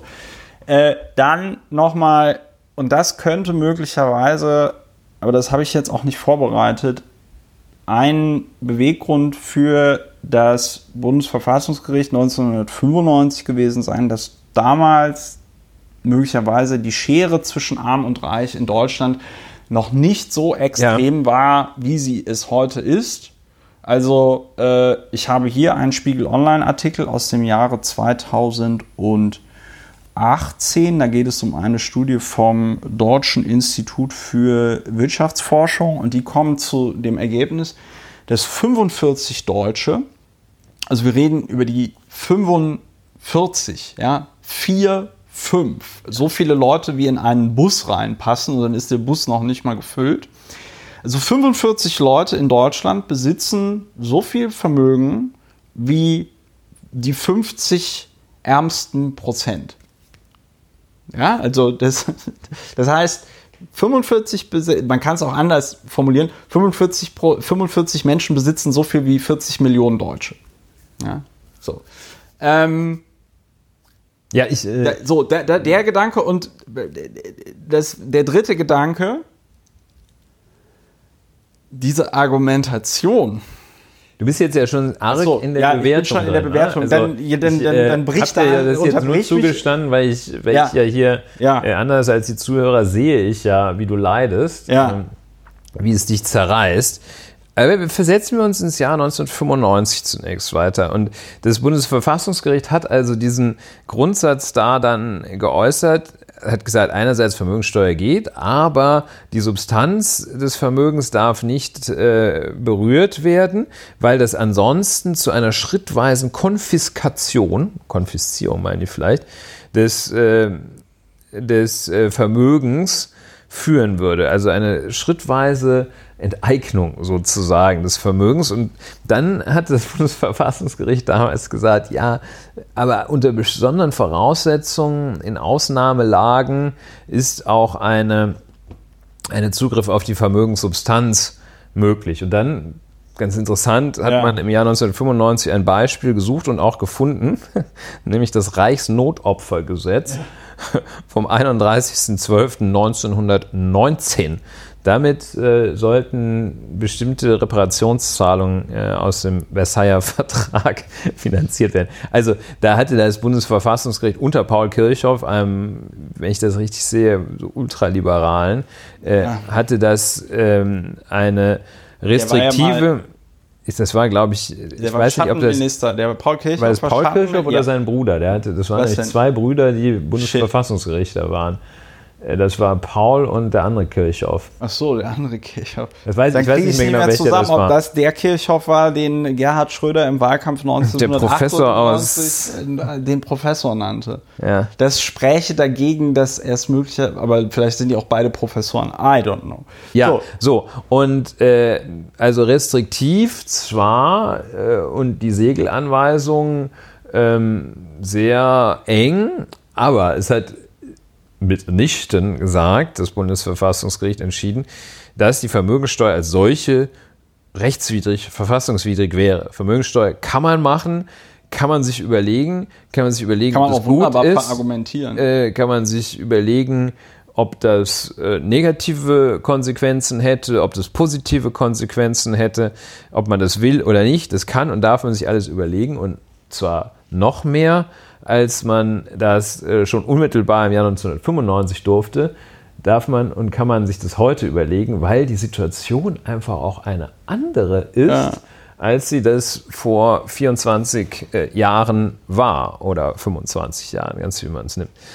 Und da hast du ja auch schon diesen Punkt genannt. Ne? Das, äh, deshalb finde ich diese Diskussion oder finde ich diese, das Thema Vermögenssteuer so Wie interessant. viel will der Scholz denn wem wegnehmen?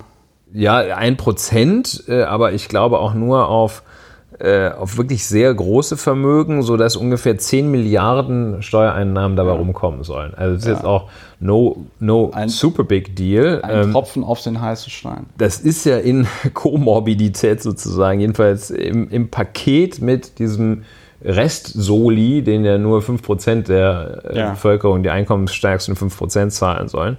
Auch nochmal ein Thema. Auch das dürfte verfassungswidrig sein, aber das nur by the way. Ähm, deshalb so interessant, weil es äh, doch auch ähm, äh, reflektiert und demonstriert die, die Entwicklung gesellschaftlich. Zum einen damals 1995, als man sich ja in der, als man ja glaubte, man lebte in dem System, das fortan die Menschheit für die nächsten 500 bis 500.000 Jahre tragen würde, nämlich dem soeben siegreich aus dem Ost-West-Konflikt hervorgegangenen Kapitalismus. Und ähm, in diesem Grundgefühl lebte man, in diesem Habitus befand man, agierte man damals. Ja, und dann gab es ja die Entwicklung, dass die Kapitalvermögen im Laufe der letzten Jahre und Jahrzehnte weit überdurchschnittlich im Vergleich, Verhältnis zu den Einkünften, zu den Einkünften aus selbstständiger und unselbstständiger Arbeit gestiegen sind. Das heißt, also das Vermögen ist enorm angestiegen, äh, die Arbeitsentgelte weniger, das Arbeitseinkommen weniger. Ja, So, da ist es sogar weniger. so, das haben wir ja auch schon mehrfach in diesem Podcast erwähnt, dass wir im Grunde genommen seit den 2000ern, ähm, also seit 2000, 2001 und auch dem Platzen der Dotcom-Blase äh, kann man im Grunde genommen beobachten, dass insbesondere in Deutschland sich die Produktivitätssteigerung in der Wirtschaft, die ja immer steigt durch Rationalisierung, durch ähm, andere Herstellungstechniken, durch Erschließung neuer Märkte, durch andere Herstellungsverfahren und so weiter und so fort, dass die Produktivitätsgewinne der Unternehmen quasi vollkommen von der Entwicklung der Löhne äh, sich entkoppelt haben. Vulgo, ähm, die Unternehmen machen mehr Geld, aber die geben diese Gewinne nicht mehr in dieser Form, wie sie das vielleicht früher mal gemacht haben, an die Menschen weiter, die schlussendlich dafür verantwortlich sind, dass dieser Gewinn überhaupt ähm, erwirtschaftet werden kann. So, Da gibt es ja in der ökonomischen Theorie, so bei den sehr liberalen, äh, diesen Trickle-Down, dass Ja. sie sagen, wenn die oben genug haben, Ist das, widerlegt. das kommt schon unten an. Ja, aber das ist nur der Vollständigkeit, aber glaube ich auch nicht dran, weil bei mir, naja, gut, ich bin ja auch nicht so weit unten. Aber okay, ich wollte gerade sagen, kommt nichts an. Aber gut, aber ich sag so mal, wir kennen ja, wir kennen ja auch Ähm. einige Personen in unserem erweiterten Freundes- und Bekanntenkreis. Da kommt wirklich nichts an. Ähm, die, nichts an. also über, sag ich mal, wir haben ja in der letzten Folge schon das Wort Fuck You Money oder in der vorletzten Folge äh, das Wort Fuck You Money schon etabliert. Das hätten wir beide gemerkt, wenn da irgendwas down getrickelt wäre. Ja, das ist richtig. Aber es trickelt nichts down. Also das ist eine. Ne? Also ähm, damalige, damaliger Habitus äh, gesamtgesellschaftlich und wirtschaftssystemseitig. Äh, Entwicklung Kapitalvermögen versus Entwicklung versus gegen, gegenüber Entwicklung äh, Einkünfte ähm, aus Arbeit. Und dann kommt ja auch hinzu, das ist auch so eine so, auch so ein bisschen so ein Generationen- und Geschichtsthema. Ja. Dieser Satz, diese, diese, dieser Gedanke, diese Überlegung, ähm, und da sitzt man, sieht man, dass auch die Verfassungsrichter nicht auf irgendwie einem Olymp sitzen, in dem die Weisheit, also wirklich die, die, so die übermenschliche Weisheit äh, verbreitet worden ist, sondern da sitzen halt äh, Menschen, damals wahrscheinlich auch noch vorrangig Männer aus Fleisch und Blut, ähm, die äh, auch natürlich Personen ihrer Zeit sind. Und als die dann nämlich sagten, 1995, wenn man da Verfassungsrichter war, da waren die auch alle noch ein bisschen älter, dann war man irgendwo so in den 30er, spätestens in den 40er Jahren geboren. Als die sagten, der Vermögenssteuer finden wir schon deshalb schlecht, weil das ja eine Steuer ist auf in der Regel aus bereits versteuertem Einkommen gebildetes Vermögen. Also weil es eine Steuer auf das ist, was du mit deiner Hände Arbeit sozusagen, das, was du dir erspart hast von deinem Arbeitslohn. Und da möchte ich, da wollte ich vorhin was zu sagen. Darf ich jetzt dazu was sagen? Ich sag noch kurz dazu, Sag da hat sich einiges geändert. Jetzt du. Ja, das war schon damals, das war schon, Schon damals falsch, 1995 war das ein Quatsch, So. weil wenn der, weil wenn der, wenn, wenn die diesen Satz, also die haben den zwar ernst gemeint, aber anscheinend haben sie ihn nicht richtig durchdacht. Richtig. Weil wenn dieser Satz stimmen würde und man ihn dogmatisch auslegen würde, könnte man ja mit der Begründung direkt zum Bundesverfassungsgericht gehen und sagen, die Mehrwertsteuer ist, äh, äh die Mehrwertsteuer ist äh, verfassungswidrig. Weil der wird, ne, wie, wie, wann musst du Mehrwertsteuer entrichten? Du gehst arbeiten, hm? arbeitest den ganzen Als Tag mal Verbraucher. lochen Ja, ja, und kriegst dann, dein, kriegst dann dein Geld für dein erwirtschaftetes, ne, dein Nettolohn, das ist dein Vermö erwirtschaftetes Vermögen. Und dann zahlst du gehst du in die Steuer drauf. Eisdiele, willst du lecker Bananasplit essen oder ein Spaghetti-Eis, ne, manchmal auch eine Wundertüte, lecker drei Bällchen Eis mit Sahne und Soße und so, ja.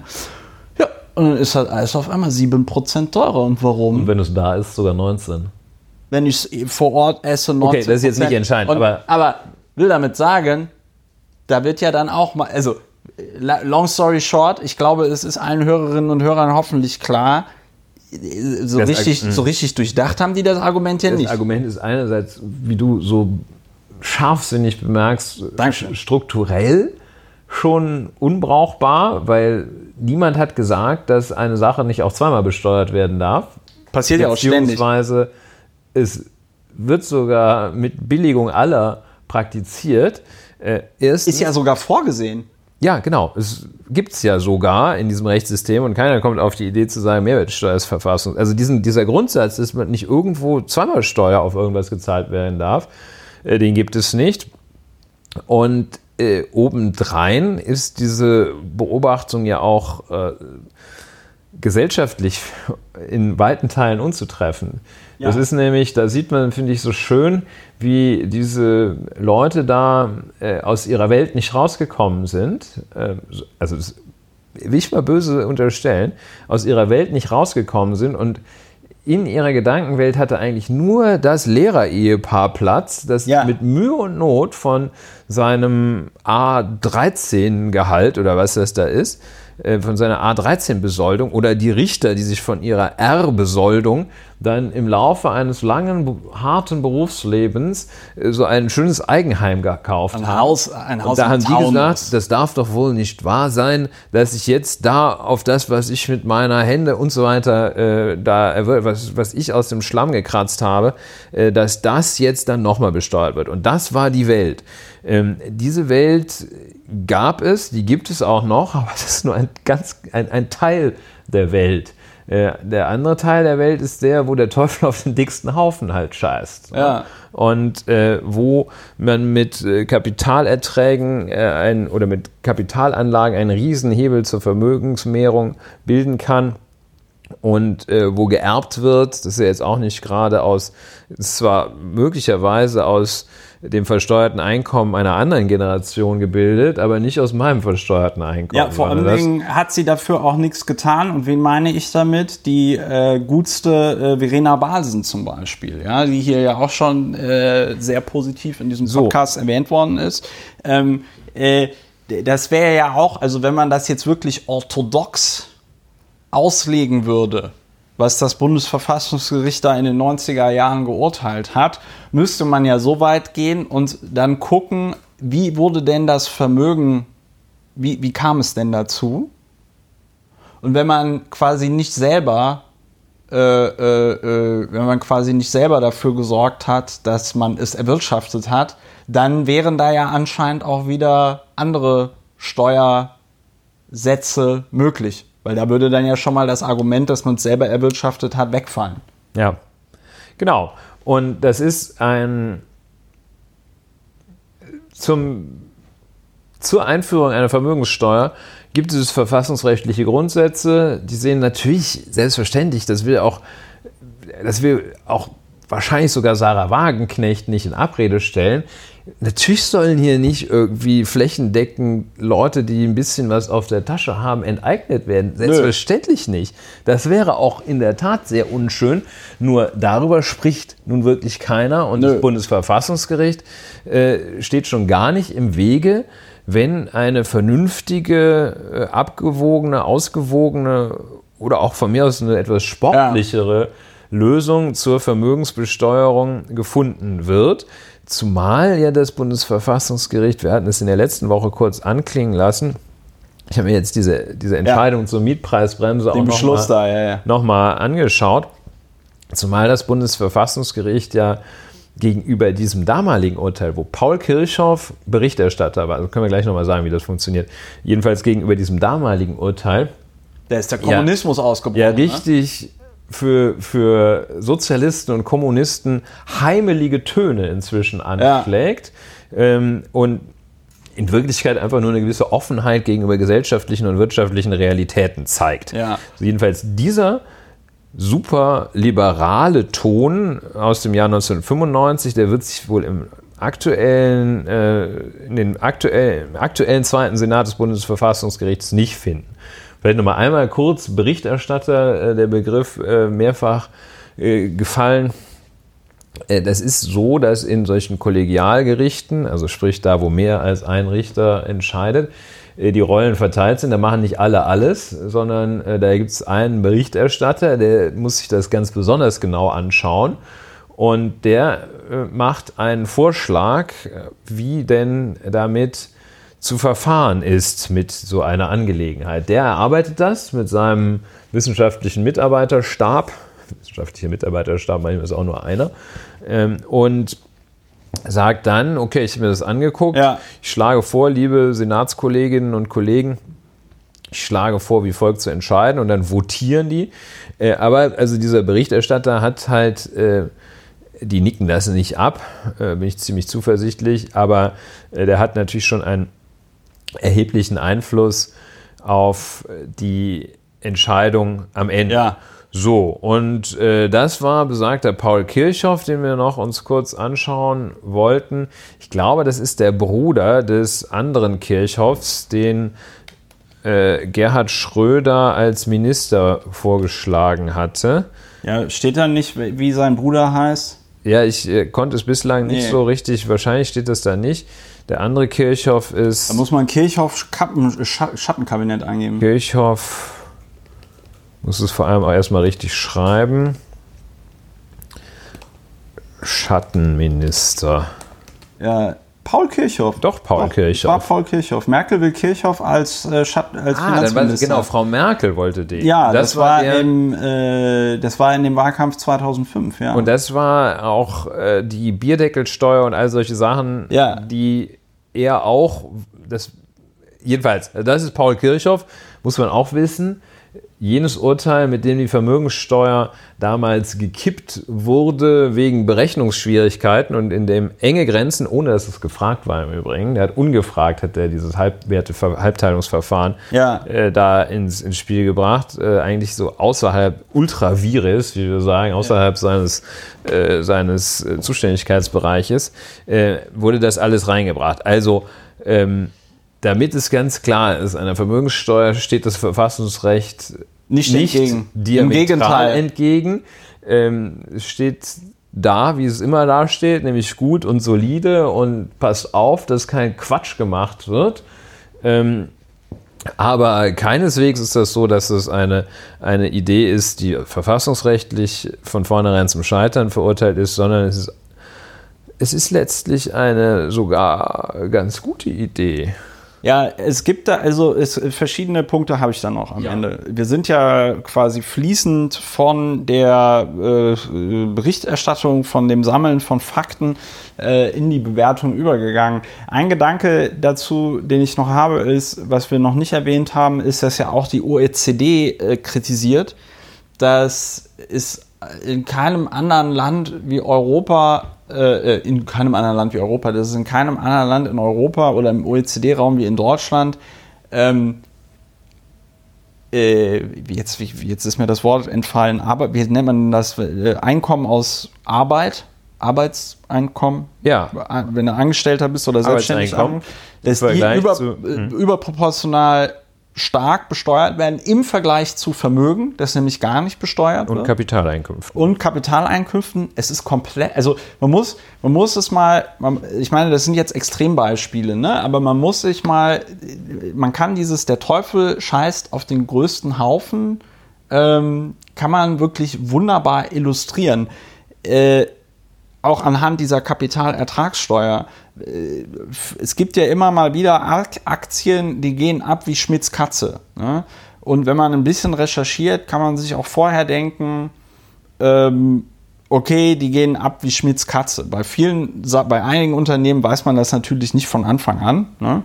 Also äh, Apple, Google gab es auch gute Gründe, die nicht zu kaufen. Aber zum Beispiel so Unternehmen wie Facebook war vielleicht möglicherweise schon relativ früh klar, okay, da entwickelt sich was, vor allem Dingen bei dieser Nutzer.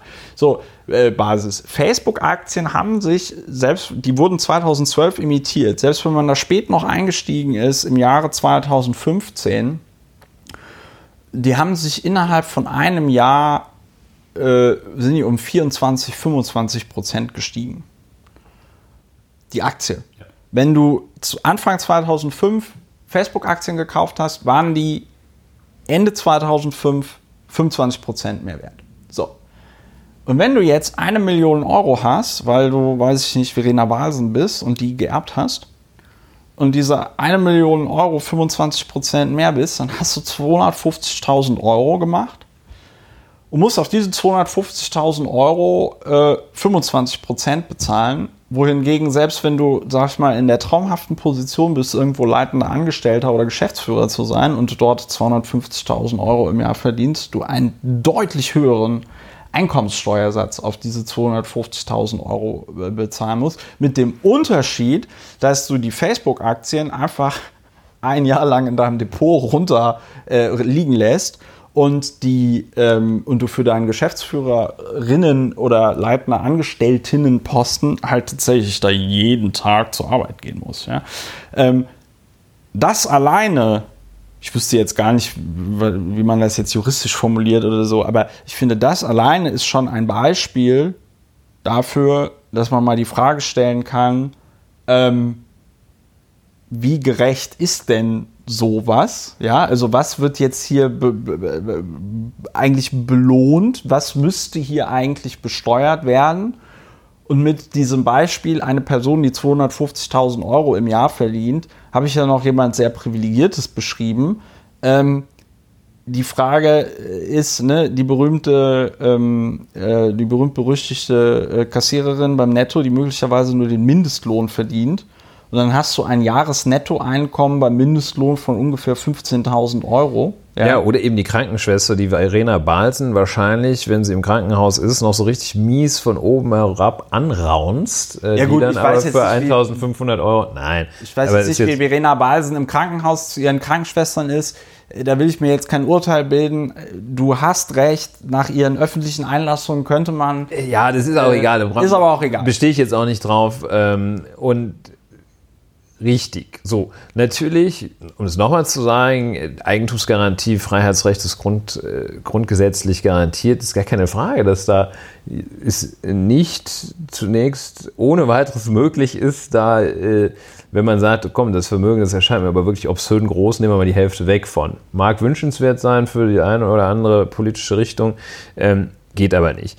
Aber selbstverständlich äh, ist ein Spielraum da. Vielleicht noch ein, der Vollständigkeit halber. Ja. Ein Einwand gegen die Vermögenssteuer ist, dass es eine, wegen deines Facebook-Beispiels, ähm, dass, äh, dass es die Vermögenssteuer eine sogenannte Sollertragssteuer ist. Das heißt, da wird nicht der tatsächliche Ertrag des Vermögens besteuert, sondern das Vermögen wird äh, unabhängig vom tatsächlichen Ertrag, der daraus resultiert, versteuert. Das heißt, in dem Aktienbeispiel, wenn du eine Aktie Facebook im Jahr 2015 oder 5 oder wann auch immer du das gesagt hast, ja. in dem Beispielsjahr kaufst, die steigt 25 Prozent, dann ist es natürlich kein Problem, wenn du 100.000 Euro anlegst, steigt 25 Prozent, hast du am Ende des Jahres 125.000, zahlst du auf die 125.000, zahlst du 1% Vermögenssteuer, nämlich 1.250 Euro. Ja. Ist die Messe gesungen, alle, alle happy und einschließlich des ja. Äh, Vermögenssteuerpflichtigen.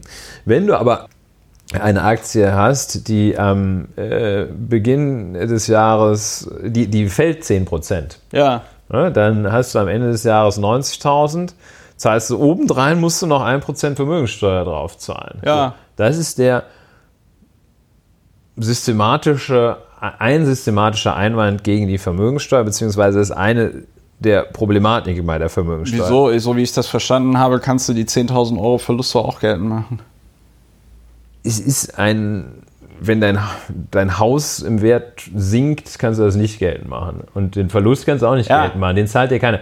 Ich will nicht, ich will ja gar nicht darauf hinaus. Ja. Äh, Das soll nicht zu einer abschließenden Bewertung der Vermögenssteuer äh, führen. Ist nicht das einzige tragende Argument hier, sondern dass man das eben auch einbezieht.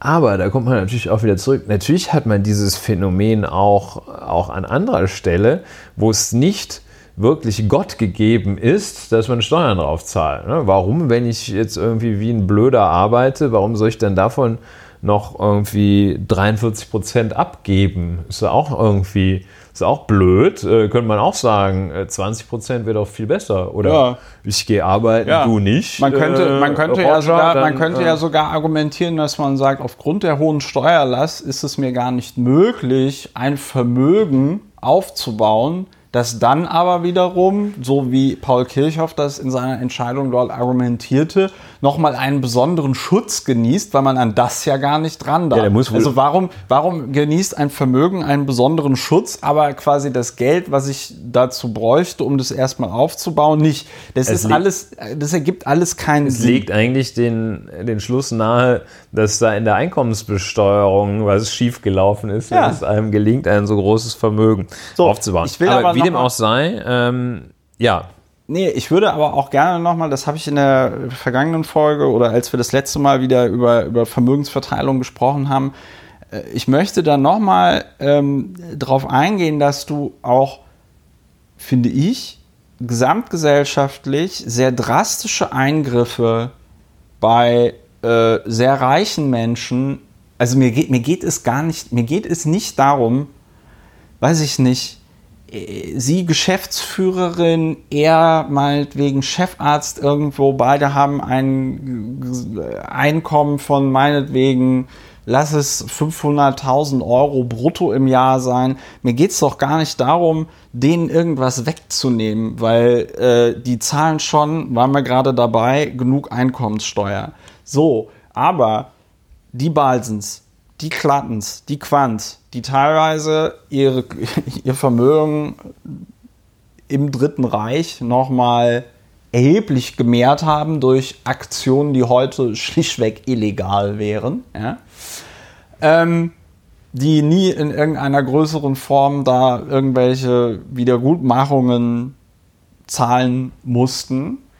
Ähm, das ist, finde ich, gesamtgesellschaftlich in keiner, also selbst wenn du ultraliberal drauf bist, es ist, finde ich, nicht zu verargumentieren, warum diese Leute nicht einen erheblichen Teil ihres Vermögens zurück an die Gesellschaft geben sollten, die es ihnen ermöglicht hat, überhaupt erst diesen Reichtum anzuhäufen, die sie schützen, die vor allen Dingen, und das ist ja auch etwas, worauf auch nicht eingegangen wird, die ja, sag ich mal, die, die, den Schutz, den unsere Gesellschaft bietet, auch in einem deutlich höheren Maß in Anspruch nehmen müssen automatisch, als jetzt Lieschen Müller und Kreti und Pleti, weil es die Gefahr gibt, dass sie irgendwie entführt werden, weil es die Gefahr gibt, dass jemand die Kinder entführen möchte und äh, äh, die Eltern dann erpressen und, und, und, und, und, und, und. Und ähm, das sind alles Sachen, äh, wo wir ja schon die Beispiele auch gebracht haben. Ne? Die 500 reichsten Deutschen haben ein Gesamtvermögen von 685 Milliarden Euro. Selbst wenn du jedem von denen irgendwie, weiß ich nicht, 10 Millionen oder 20 Millionen lassen würdest, ja, ähm, äh, hätten die noch immer so viel Geld, dass du das in einem in einer Lebensdauer nicht ausgeben könntest, ja. Ähm, Ja, es gibt kein, keine prinzipiellen durchgreifenden Einwände gegen die Vermögensbesteuerung. Das sind alles Versuche, aber die führen nur zum Ergebnis, äh, ja, pff, kann man was gegen haben, aber etwas fundamental der Einführung einer Vermögenssteuer entgegenstehendes gibt es nicht. ich, ich, ich würde, ich würde so, ja, aber ich würde sogar so weit gehen, dass und ich das sage, andere ist politisch dann. Das ist halt, Ja. ich finde es gut und richtig die- oder ich finde es nicht gut, Ja. aber die Frau Klatten und der Herr Quandt, die haben ja auch im Interview, ich weiß gar nicht mehr, ob es jetzt das Manager-Magazin war oder so, die haben ja auch gesagt, dass das alles nicht so einfach ist, wenn man so super reich ist. Ja, ist- und auch ich wache nachts schweißgebadet auf, mit der Vorstellung, oh mein Gott, jeden Tag drei Millionen Euro verdienen, das wäre Das echt, wär- das wär wär, mies, ui, ne? das wäre echt mies, das wäre, oh Gott, scheiße. Man muss ja eben auch der Vollständigkeit halber sagen, dass äh, deren, deren ähm, ökologischer Fingerabdruck natürlich auch nochmal bedeutend schlechter ist. Die Ja. nehmen von den allen eigentlich zu gleichen Teilen zur Verfügung stehenden Ressourcen, nimmt jeder, nimmt derjenige, der mehr hat, also auch wir gegenüber Leuten, die weniger haben, nehmen wir mehr in Anspruch, nimmt derjenige, der mehr hat, mehr in Anspruch als derjenige, der wenig hat. Klar. Ne? Was wir, glaube ich, auch schon mal besprachen, Aber- 70 Prozent der Menschheit Wird betreten nie in ihrem ganzen Flugzeug, Leben kein Flugzeug. So, Ne? und ähm, wir fliegen hier von Köln Und nach ganz, Bonn. und ganz ehrlich, nee, das mache ich zum Glück nicht mehr. Aber das, das habe ich, hab ich früher gemacht. Der, ähm, aber an dieser Stelle nochmal Werbung für Atmosphäre. Jeder kann seinen äh, CO2-Fingerabdruck äh, kompensieren. Es ist gar nicht so teuer. Kostet für 11 Tonnen, kostet so 250 Euro. Ähm, äh, mir geht es nochmal darum, weil, ich, weil du ja gesagt hast, du könntest verstehen, wenn jemand ein Problem damit hat, dass es irgendwie eine Reichensteuer oder eine Vermögenssteuer irgendwie gibt.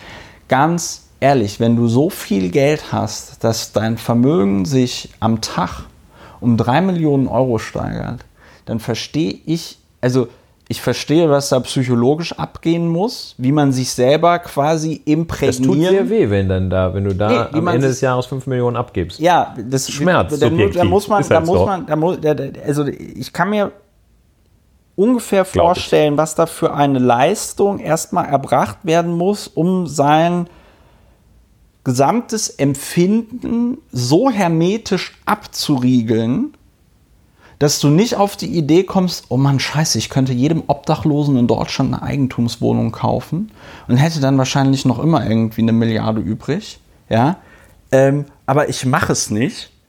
So, das heißt, du musst dir irgendwie argumentieren, andere Leute sind dumm, andere Leute sind nicht so fleißig wie ich, andere Leute hätten es ja auch schaffen können, haben es aber nicht geschafft. Die wollten nur ich, nicht. Die wollten nur nicht. Ich glaube sogar, und das ähm, sage ich jetzt sehr bewusst, ähm, ich glaube sogar, dass dieser Extremreichtum äh, tatsächlich eine menschenfeindliche und auch in ihren Grundansätzen faschistoide Ideologie begünstigt. Also, weil du dir das ja wirklich, also du kannst es dir nur erklären, indem du sagst, alle anderen Menschen sind schlechter als ich. Und das ist natürlich, und das ist falsch. Ja. So, und von daher, und von daher habe ich wirklich, ich habe wirklich kein Verständnis dafür, dass die, dass die, dass die, dass die äh, Frau Klatten oder der Herr Quandt, dass die nicht einfach sagen, ey, pass mal auf, hier ist die Landeshauptkasse, äh, oder hier ist der, äh, ich weiß nicht, ob es eine Bundeshauptkasse gibt, gibt es wahrscheinlich auch. Und hier Jeden habt Monat. ihr einfach hier Dauerauftrag, jeden Monat 10 Millionen Euro an die Landeshauptkasse. So, davon, ich meine, musst dir mal überlegen, davon könntest du dann eine Gewaltschutzambulanz irgendwie betreiben, davon könntest du äh, LTE an jeder Milchkanne. LTE an jeder Milchkanne, was du von der Kohle Völlig machen richtig. könntest. Vielleicht nochmal So, ein, ja. eine Überlegung. Äh, Und deswegen habe ich da kein Verständnis. Ja, das äh, verstehe ich, Ja. dass du da kein Verständnis hast. Äh, vielleicht nochmal eine Überlegung dazu, ähm, dass die Richtung der Emotionen, die ich bei dir wahrnehme, Ja. ähm, und diese Richtung vielleicht Klant, äh, Klant, Quatten, Quant, Klatten in diesem Fall ist, Ja.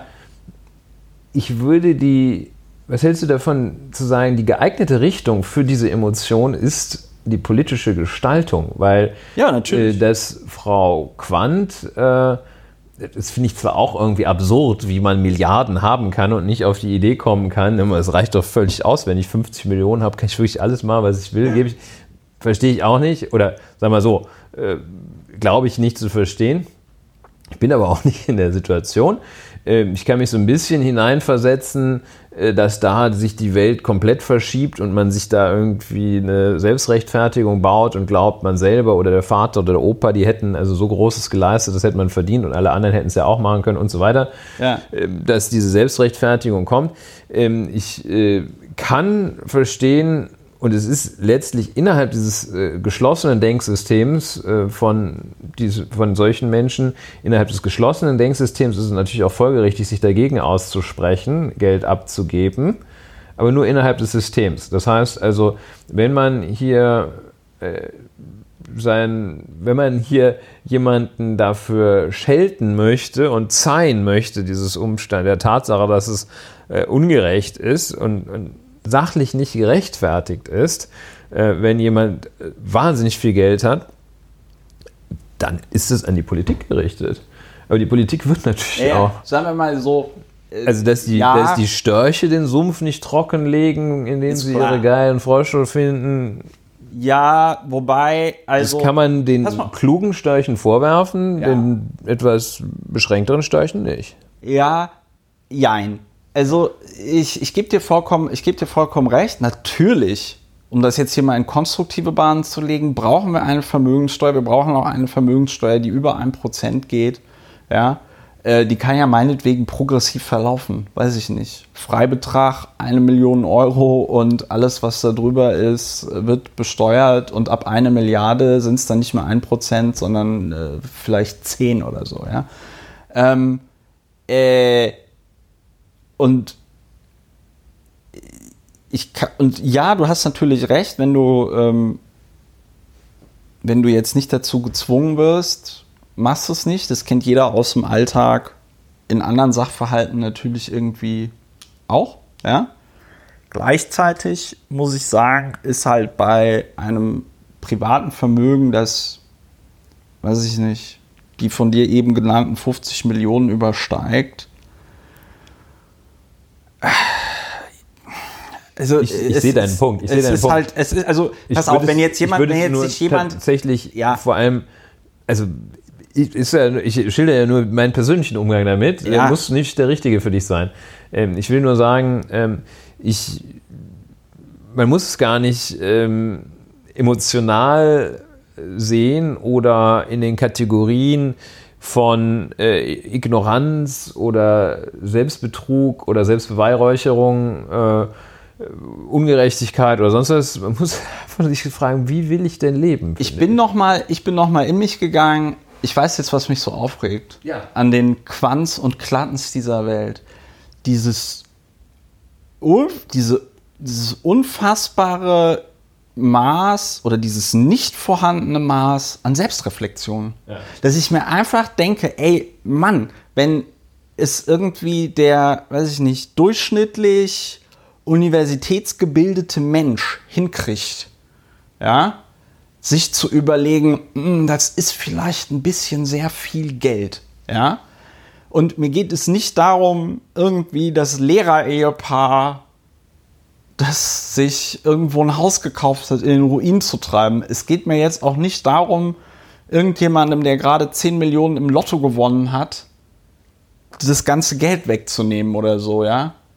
Aber wir reden hier über, wir reden hier über Milliardenvermögen.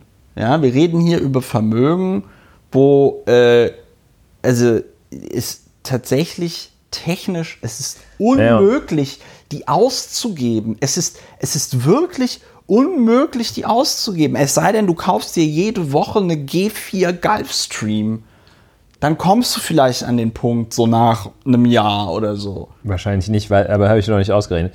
Ja, äh, Kostet so klar. 40 Millionen, 50 Millionen Dollar, je nach Ja, Ausstattung. ähm, ja, ich denke, äh, da So, das, und das ist und das regt klar. mich so auf. Das regt mich so auf, dass ich mir so denke, aber gut, ich drehe mich im Kreis. Ja, ja, so, das- das wir, haben jetzt, wir haben jetzt ähm, äh, zwei Stunden gepodcastet. Wollen wir noch ein bisschen oder machen wir, machen wir Ich denke, zu? wir ähm, sprechen uns für die Vermögenssteuer aus Ja. und machen zu.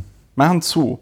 Und dann reden wir ein andermal über Mietendeckel und Soli-Verarsche. Ja, Mietendeckel, wird sich hier vielleicht auch noch was, ein bisschen reden wir drüber, hm? wird sich hier vielleicht noch was tun? Äh, Wird sich was tun. Wobei ich ganz kurz zum Mietendeckel nur sagen muss, ich habe tatsächlich nicht verstanden, es ist ja dieser Referentenentwurf rumgegeistert. ja.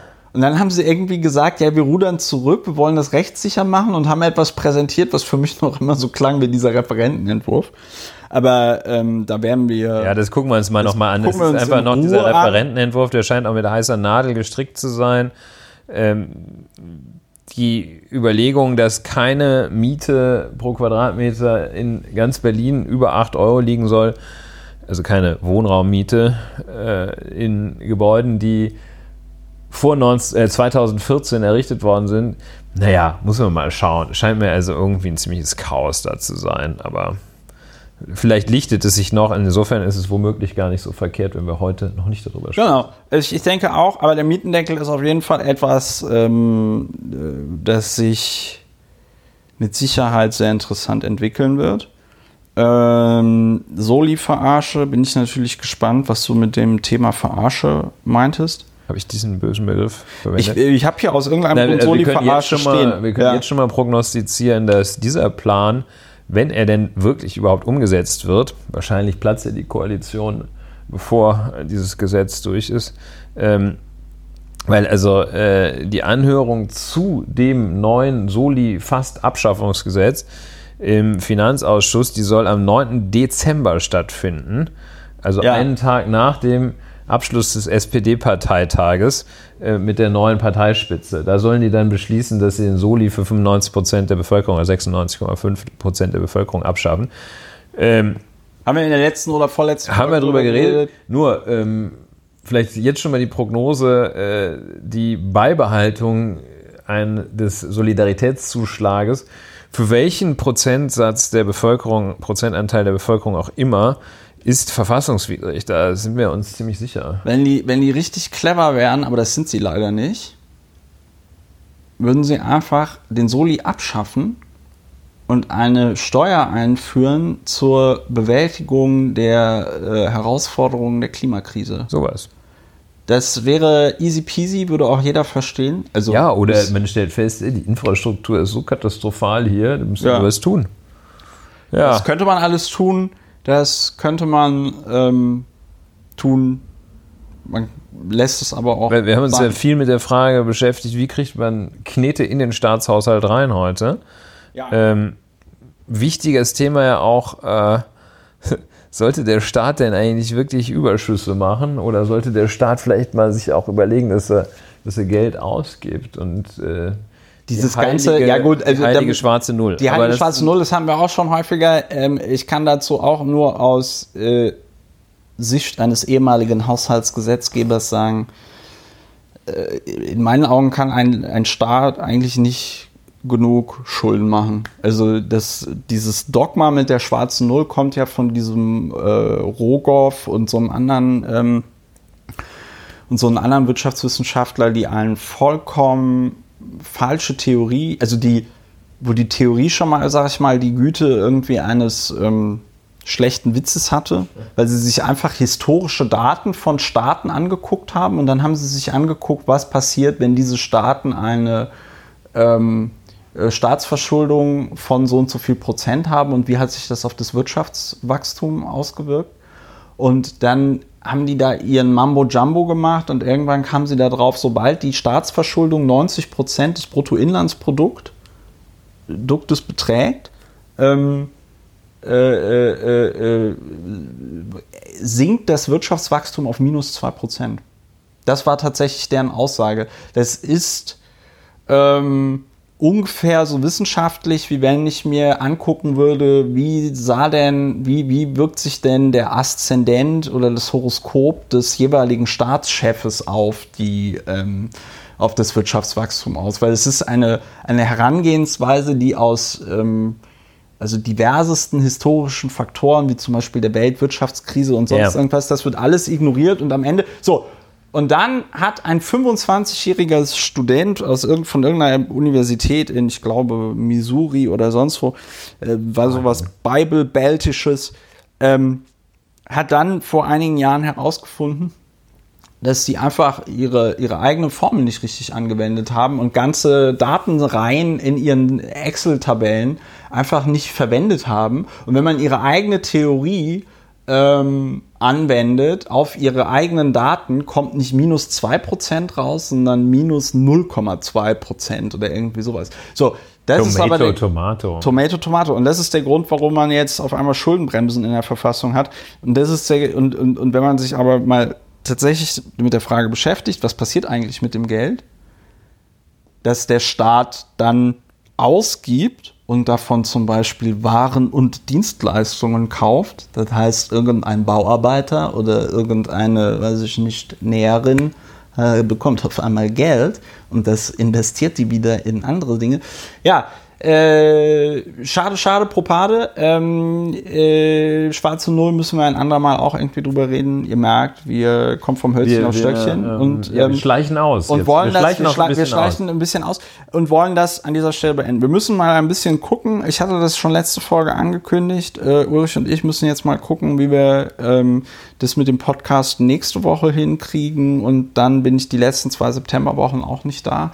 Und dann ist ja schon das Jahr fast vorbei. Ne? Dann haben wir noch Oktober, November. Da müssen wir irgendwann einen Jahresrückblick machen. Und ähm,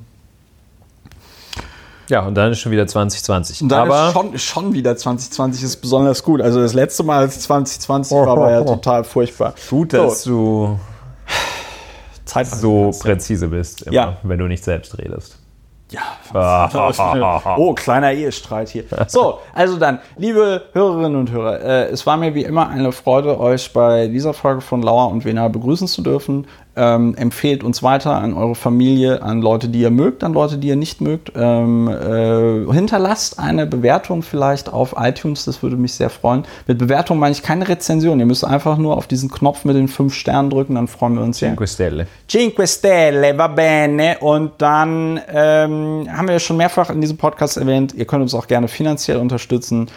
Ähm, und wenn Frau Quandt, ähm, äh, Frau Klatten oder Herr Quandt zuhören, Sie können auch ein Schippchen mehr. Das ist gar kein Problem. Sie können Für sich das Einsicht ist es nie zu spät. Für Einsicht ist es nie zu spät. Sehen Sie das als so eine Art modernen Ablasshandel. Also, macht's Sie gut. beleidigen uns auch nicht. Wir fühlen uns So. überhaupt nicht beleidigt. Das Geld stinkt nicht. So. Geld stinkt nicht. Olet. macht's, äh, macht's gut. Tschüss und auf Wiedersehen. Tschüss.